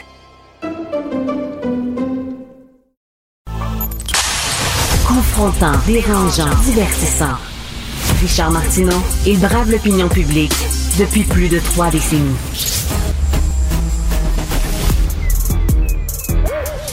Mathieu Bocoté. Il représente un segment très important de l'opinion publique. Richard Martineau. Tu vis sur quelle planète? La rencontre. Je regarde ça et là, je me dis, mais c'est de la comédie. C'est hallucinant. La rencontre. Bocoté. Martineau. Alors, euh, Mathieu, je sais que tu veux me parler des présidentielles françaises. Euh, ça va être très intéressant, mais juste, juste avant, euh, je, veux revenir. On en discute beaucoup, là, sur la critique du confinement et à quel point toi, tu tiens à une troisième voie. C'est-à-dire que d'un côté, il y a des gens qui sont pro-confinement, qui appuient le gouvernement, etc. De l'autre, il y a liberté, liberté. Toi, tu essaies d'être entre les deux, mais c'est une, une, une position qui est très difficile à tenir dans un débat qui est extrêmement polarisé. J'ai reçu un courriel hier d'un gars, Liberté, qui dit Toi, je te suis plus maintenant, Martineau. Tu dis Bon, le Lego, moi maintenant, je suis avec Mathieu Bock-Côté, il y a notre gang, puis tout ça. Tu sais, on dirait que tu es un ou l'autre, mais d'essayer de dire non. Non, je critique, mais en même temps, je suis pas de votre bord, c'est difficile à tenir. Ben moi, surtout, la, question, je, ne me pose jamais de la question de quel bord je suis là-dedans. C'est-à-dire, euh, pour moi, je suis, j'ai un bord sur la question nationale, indépendantiste ou fédéraliste. Sur cette question-là, c'est pas une question pour moi de, de préférence idéologique. Je, tiens pour acquis qu'on veut une société sous le signe de la plus grande liberté et des plus grandes libertés. Je, je constate, comme tout le monde, qu'on est dans une pandémie qui, selon l'état du système de santé d'un pays à l'autre, euh, nous oblige à plus ou moins de restrictions. Je constate qu'à mon avis, la société québécoise se, euh, fait trop facilement le choix des restrictions et n'est pas assez soucieuse, de mon point de vue, des libertés. Ce qui ne veut pas dire que je regarde ça sans, sans préoccupation. Surtout, tous les discours sur le mode logo dictateur me rendent fou parce que ça nous fait basculer dans un monde parallèle. Ensuite, on me classera bien dans le camp qu'on veut me classer, je m'en fiche un peu, Hmm. mais euh, je, je, je suis pas dans le je, je, c'est que je vois pas des camps dans cette question-là, sauf ceux qui veulent idéologiser à tout prix. Je vois une situation d'une complexité historique inouïe, et puis à un moment donné, il y a des décisions pragmatiques, il y a peut-être des choix de principe, mais il n'y a pas des camps comme il y en aurait euh, sur des questions politiques classiques. On, fait ce qu'on peut, puis le gouvernement fait ce qu'il peut, puis chacun essaie d'avancer en, trouvant une forme de principe d'équilibre entre les différentes euh, réalités là-dedans, mais je trouve que c'est... il faut pas idéologiser. pas. Et, et tu vois la, la difficulté là, des, des démocraties, hein, parce que les démocraties, on doit et protéger les droits individuels et protéger les droits collectifs, les droits des minorités, les droits de la majorité. Mais quand ces droits-là entrent en collision frontale, c'est extrêmement complexe. Ah, bien sûr! Non, mais regarde, on, on le voit en ce moment. Fait que moi, je refuse. Il y, a- le réflexe qui existe, bien qu'il soit pas nommé comme tel, c'est le réflexe darwiniste. hein. C'est-à-dire, bon, ben, euh, ceux qui se retrouvent à l'hôpital, c'est les plus faibles, ils ont des comorbidités, ils sont vieux. Ben, autrement dit, ce qu'on nous dit, c'est que les plus faibles y passent. Je trouve que c'est d'une violence comme propos. Il y a de l'autre côté la réaction, euh, on pourrait dire, euh, ceux qui, comme je dis, ceux qui s'accrochent aux, aux mesures sanitaires comme on s'accrochait autrefois à son chapelet. Puis là, c'est on, on veut pas en toucher, on a l'impression qu'ils nous protègent euh, absolument. Me semble qu'il y a des, il y a à travers ça, il y a une volonté toute simple que je, je suis persuadé qu'elle est partagée par le premier ministre, comme euh, du premier ministre à, Éric Duhem, en passant par Paul Saint-Pierre Plamondon et puis Jean-François Chicoine, puis tout le monde. Tout le monde se dit bon, bon, évidemment qu'il faut tenir compte de la situation telle qu'elle se présente à nous. Puis ensuite, selon l'appréciation qu'on en fait, on se dit un peu plus, un peu moins. Bon. Mais pour moi, c'est une discussion de, de modalités pratiques. C'est une discussion en fonction. Tu sais, tout le monde, je pense, convient qu'au début de la pandémie, il fallait. On savait pas devant quoi on était, il fallait un geste d'exception. Deux ans plus tard, tout le monde se dit qu'il faudrait déconfiner, mais jusqu'où et comment déconfiner. C'est pour ça que quand j'écris sur ça, puis le pire, c'est que je, je préférais ne pas écrire aussi souvent sur ça, hein, parce que c'est une question qui en elle-même devient aliénante. Mais je- j'essaie toujours de trouver, je dirais pas, pas l'équilibre pour l'équilibre, pas le, le- le point, le point euh, d'intersection entre deux thèses. Je dis à peu près ce que j'en pense, mais pour les uns, comme tu dis, c'est euh, ça nous transforme en héros d'un camp, puis pour les autres, euh, en héros de leur camp. Je trouve que c'est nuisible. Euh, Il y a des questions qui méritent la polarisation, celle-là n'en est pas une. Ah, Tout à fait, c'est extrêmement bien dit. Tu veux nous parler de la course euh, à la présidence en France et tu dis qu'il y a maintenant une gauche anti-woke qui se fait entendre en France. Oui, alors je, je, tiens, je tiens à le dire parce que ça m'amuse beaucoup. C'est un phénomène dont j'ai parlé à quelques reprises à Europe 1 et, et, et c'est surtout que ça va contre tout, tout mon univers mental, donc ça m'amuse de le noter puisque ça me heurte au même moment. Cette gauche anti-woke, en ce moment, c'est le Parti communiste. Alors, je- moi, le Parti communiste, dans les, chaînes de l'histoire, c'est pas mes préférés. Euh, je trouve que c'est un parti qui, à l'échelle de l'histoire, a fait tant de mal et tout ça. Mais là, là, si on décide de penser le Parti communiste français de Fabien Roussel en 2022, aujourd'hui, donc sais, si on oublie tout le reste, sur la question de l'islamisme, sur la question des, euh, des véganes, sur la défense du mode de vie français, des traditions françaises, mais ensuite avec un souci égalitaire fort, une critique du capitalisme et tout ça, sur la critique de tous les machines d'écriture inclusive, sur la défense du droit des automobilistes à fonctionner sans se faire toujours persécuter par des écolos qui voudraient qu'on fasse 300 km en vélo ou à cheval chaque jour. Bon. Il y a chez lui, puis sans jamais, comme je dis, verser dans. Tu sais, c'est pas un homme, euh, entre guillemets, de droite au sens où, euh, dans la mesure où ça veut dire quelque chose, il demeure attaché à une critique du capitalisme euh, très rigoureuse. C'est un universaliste euh, très, très ferme en matière de, de conception de l'identité nationale. Mais ce, Fabien Roussel, le communiste, en ce moment, représente par effet de contraste la gauche anti-woke parmi les gauches françaises, alors que Christiane Taubira euh, représente l'espèce de gauche woke par excellence, euh, Anne Hidalgo aussi, Jean-Luc Mélenchon verse dans l'incantation révolutionnaire, et là on se retrouve que le représentant du Parti communiste qui plaît en ce moment aux conservateurs, à la droite, aux libéraux, aux esprits éclairés. Les seuls à qui il déplaît finalement, c'est aux électeurs de gauche, mais parce qu'ils représentent une gauche qui n'est plus. Mais je ne peux m'empêcher de noter que, euh, bon, il y en a d'autres. On pourrait dire qu'il y a, par exemple, Manuel Valls qui cherche à faire un retour en ce moment de la gauche anti-woke. Mais parmi les candidats, il y a un homme qui en ce moment suscite la sympathie de plusieurs, et c'est le chef équetté du Parti communiste français, Fabien Roussel, il valait la peine de le dire. J'ai pas l'habitude de dire du bien du communisme. Eh bien, aujourd'hui, c'est fait. Mais on se parle souvent des faux amis. Hein? Est-ce que c'est un, c'est un faux ami de la liberté? Euh, parce que, bon, oui, on, est content que quelqu'un de la gauche se dise anti-woke. Mais là, le communiste. non, mais voilà, non, mais on s'entend. C'est-à-dire que sinon, sur plusieurs questions, il y a des positions plus ambiguës qu'on le souhaiterait. Mais sachant que que chacun fasse son travail, je dirais notre famille politique, ma famille politique, les éléments plus conservateurs, on fait notre, notre critique de, du wokisme, notre critique du, multiculturalisme, euh, bon. Et là, on se dit ben, qu'à gauche, ils fassent le travail aussi. Je veux dire que chacun, à partir de sa propre tradition politique, soit capable de, de faire la critique de cette dérive qui est celle de toute une époque. Or, à gauche, globalement, on refuse de faire cette critique. Et, et, Fabien Roussel est à peu près le seul, comme je dis, si on, si on, regarde son programme d'aujourd'hui, euh, à faire une critique qui, ma foi, est assez, assez honorable de toutes ces tendances-là. Mm. Et une fois que j'ai eu l'occasion d'échanger avec lui quand on me recevait à Europe 1 dans le cadre du Grand Rendez-vous, euh, qui est une émission à laquelle je participe le dimanche à Europe 1, euh, j'ai pas vu m'empêcher de lui poser la question. Vous êtes communiste. Le communiste, c'est quand même les goulags, c'est des régimes totalitaires. Puis il me répond, puis j'accepte l'argument sans le faire mien. Il dit euh, oui, mais le, le, le communisme, c'est aussi une tradition politique et sociale française. C'est-à-dire, c'est une, une famille politique qui a structuré l'identité de classe ouvrière pendant longtemps.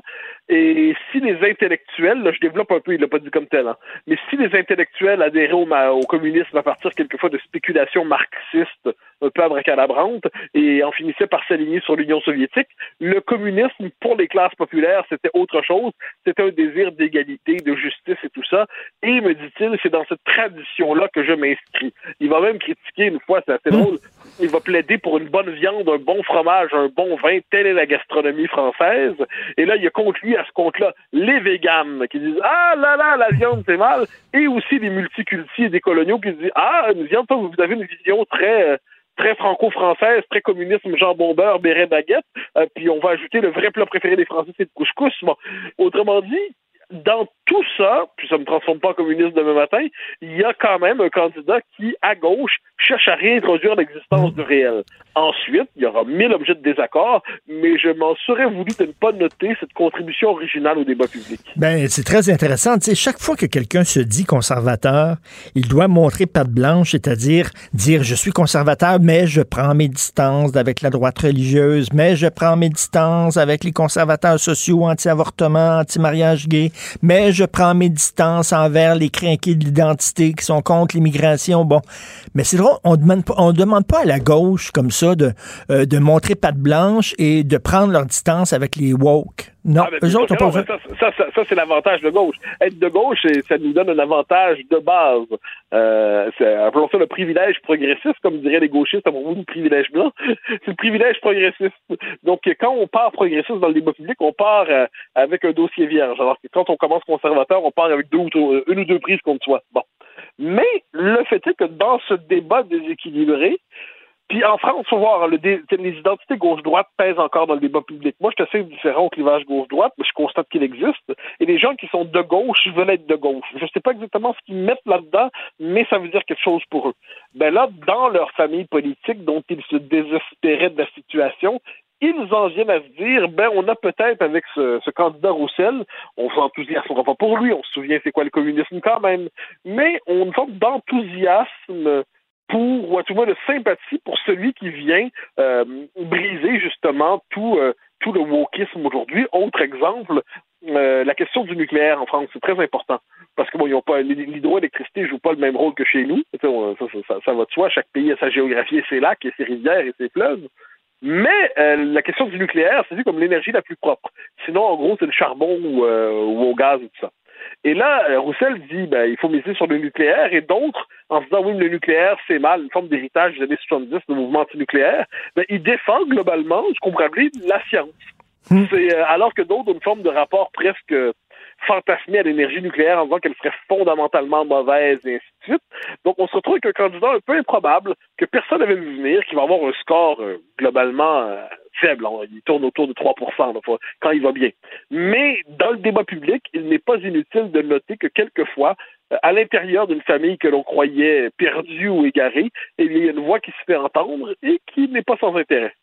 écoute, en terminant, tu me fais sourire parce que tu parles du Parti communiste et ça me rappelle, il y a quelques années de ça, pour les francs-tirages, je suis allé faire un reportage à Paris sur Alain Krivine, bon, personnage légendaire de l'extrême gauche, qui était chef de la Ligue communiste révolutionnaire et qui m'avait, il m'avait fait visiter ses bureaux et il m'avait dit avant, vous allez voir qu'on est quand même très présent et ça percole, ça carbure, vous allez voir, il y a de l'énergie. On rentre dans ses bureaux, c'était vite, vite, vite. Je pense qu'il y avait deux personnes devant des ordinateurs. C'est juste si je vois pas, là, tu sais, au solitaire devant l'ordi. C'était tellement sur un Commodore 64. Oui, c'est ça, euh, des vieux dinosaures. Là. Mais ça, ce sont les sectes trotskistes. Hein, C'est-à-dire, euh, il y a des sectes trotskistes en France, il y en a plusieurs, puis ils parviennent normalement chacun à flanquer un candidat à la présidentielle c'est toujours original. Mais là, on est devant le, bon vieux Parti communiste. Hein. Puis moi, Dieu sait que je suis anticommuniste. Mais là, on les voit, puis on se dit, mais ils sont en train de nous surprendre, ils nous sont, ils nous sont presque sympathiques. si on savait pas qu'ils étaient communistes, on pourrait même penser qu'il y a quelque chose de bien à dire. Mais bon, aujourd'hui, sachant qu'ils sont communistes, j'ai quand même senti le besoin d'en dire un peu. C'est tout à fait intéressant. Merci beaucoup, Mathieu. À demain. Martino, il n'y a pas le temps pour la controverse. Il a jamais coulé l'eau sous les ponts. C'est lui qui la verse. Vous écoutez Martino Cube, Radio.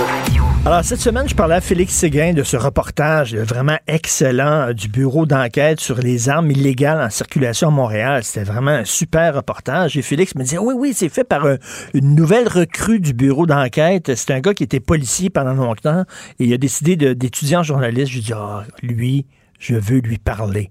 Moi, j'aime les gens qui ont des, parcours atypiques. Un gars qui était policier puis qui décide de devenir journaliste, je veux lui parler. Il était avec nous, Marc Sandreski, euh, journaliste au bureau d'enquête. Euh, bonjour, Monsieur Sandreski. Monsieur Martineau, bonjour. Bonjour, Marc. 25 euh, ans au SPVM. Qu'est-ce que vous faisiez au SPVM?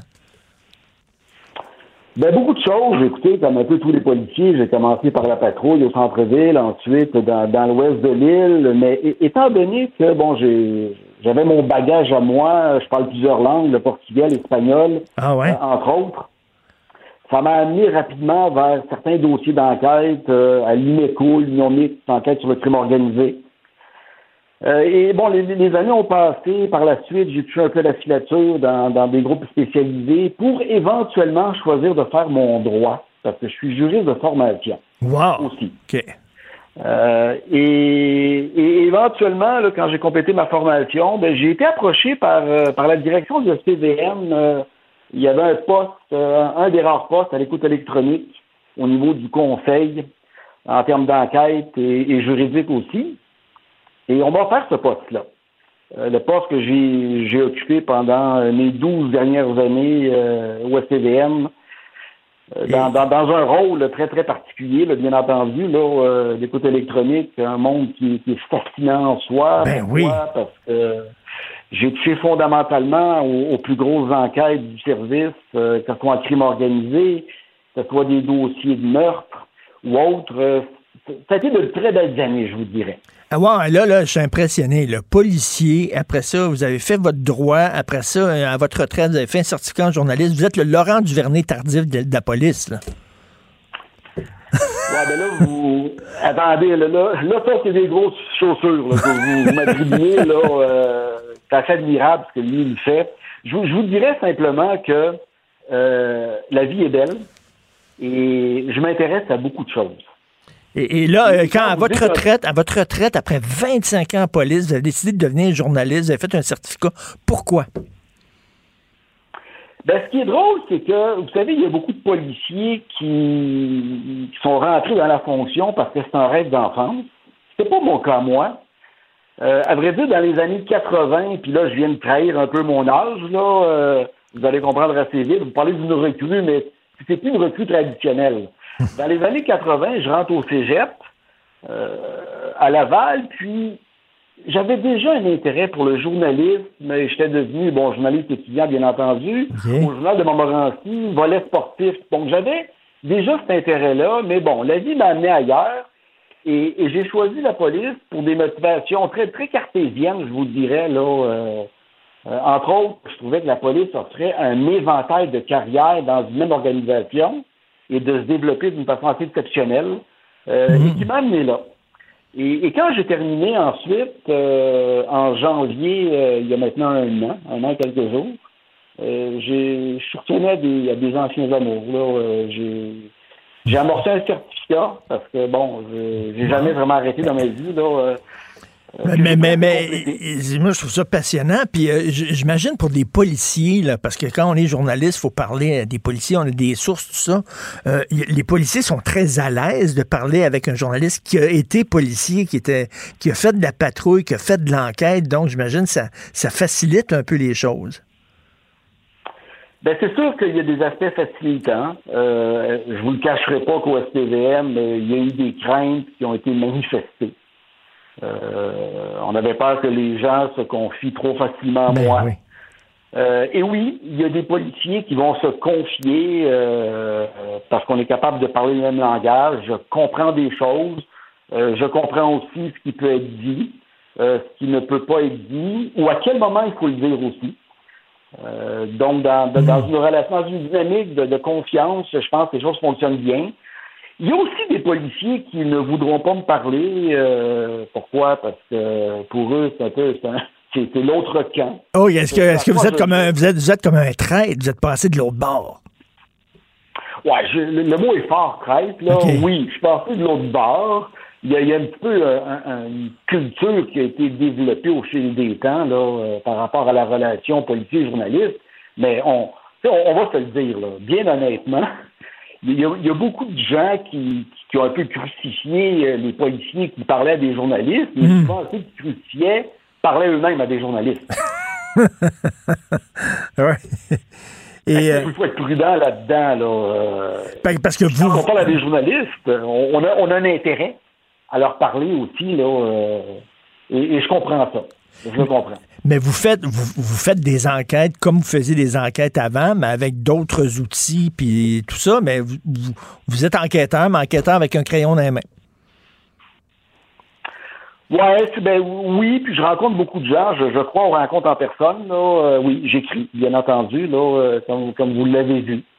mais, mais, vous le savez de toute façon, le journalisme et la police ont, des traits communs. Les sources sont fondamentales. Le de la guerre, c'est l'information. Alors, les, deux veulent protéger leurs sources et c'est quelque part une bonne guerre, on le comprend. Et euh, est-ce que c'est difficile d'être policier aujourd'hui? On a vu qu'ils ont de la difficulté à recruter des gens avec... Euh, ils se font filmer dès qu'ils font des arrestations. Si tu arrêtes quelqu'un de couleur, on va dire t'es raciste, etc. On, dirait, ils disent c'est de plus en plus difficile de, faire notre job. Est-ce que vous êtes sensible à ça? Est-ce que vous êtes d'accord? Vous savez, je pense qu'on vit aussi une crise générationnelle. Euh, les policiers qui ont touché à l'ancien système vivent des difficultés, bien entendu, parce que euh, si on parle, par exemple, de, toute la charte des interpellations policières, ouais. Euh, les policiers qui étaient habitués avant à, bon, intervenir, à enquêter des gens sur la rue d'une façon un peu plus aléatoire, aujourd'hui, c'est beaucoup plus contrôlé. Alors, ça demande un ajustement. Ça, c'est certain. Hmm. Euh, les jeunes politiques qui vont rentrer dans ce système-là et qui n'auront pas connu l'ancien, ben pour eux, c'est ça va être leur réalité. Euh, hmm. ils, vont s'adapter. Euh, maintenant. Les temps changent. Oui, les temps changent, mais les politiques vivent des difficultés. Ceux qui ont connu l'ancien système, de toute hmm. façon, ils, en ont parlé. vous le savez, ça, a été médiatisé. GE en a parlé. C'est ça, les autres, ils ont les pieds dans deux époques. Ils, ont, grandi dans une époque, les, paradigmes ont changé, ils ont de la difficulté à se retrouver, mais comme vous dites, les jeunes qui vont rentrer dans la nouvelle époque, ben, ils vont être formés justement et ils ne seront pas nostalgiques d'une époque qu'ils n'ont pas vécue. Donc, euh, mais en tout cas, vous avez, euh, ça, fait ses formes, moi je trouve, le reportage sur les 2000, euh, puis surtout l'affaire qu'il y a une épicerie à Montréal quand on rentre par en arrière, on peut acheter des armes à feu illégales. C'est fou, ça. Ouais, c'est effectivement fou, là. Euh.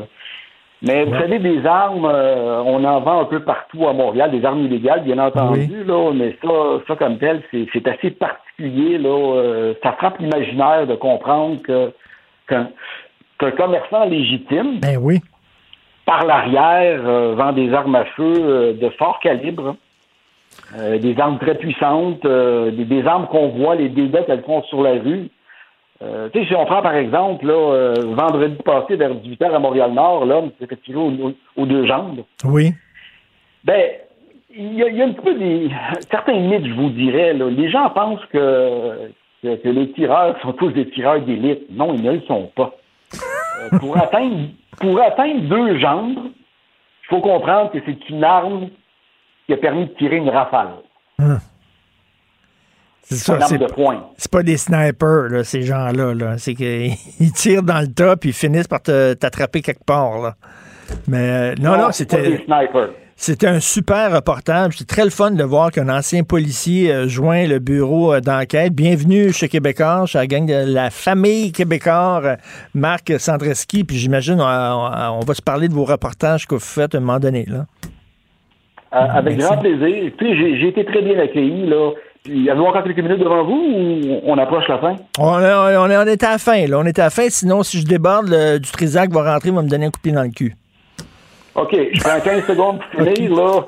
Là, lorsque j'ai rencontré les gens du bureau d'enquête, lors de mon embauche, c'était particulier parce qu'ils rencontrent un ancien gars de l'écoute électronique et on se rencontre dans un endroit caché, ah presque en riant, en vérifiant qu'il n'y a pas de micro en dessous de la table. mais travailler avec Félix Séguin, ça, doit être très le fun. Merci beaucoup, Marc Sandreski. Merci. Salut. Avec grand plaisir. Ancien, ancien policier pendant 25 ans qui a décidé, après avoir fait son droit, de faire un certificat de journalisme. J'adore les gens qui ont des parcours qui sont pas typiques. Donc, mais ben voilà, c'est Benoît qui prend la relève. à chaque fois qu'il rentre dans le studio, quand j'ai fini mon émission, il dit OK, l'amateur votant maintenant place au professionnel. fait que j'ai réchauffé son banc. Son banc va être tout chaud aux professionnels du Trisac. Euh, il y a notre rencontre dans une demi-heure à 11 h. Merci à l'extraordinaire équipe de recherche. Donc, Maude Boutet, Julien Boutillier, Alexandre Moranville-Wallet, Florence Lamoureux. Merci à Jean-François Roy, la régie, la réalisation. On se parle demain à 8 h. Passez une excellente journée. Cube Radio.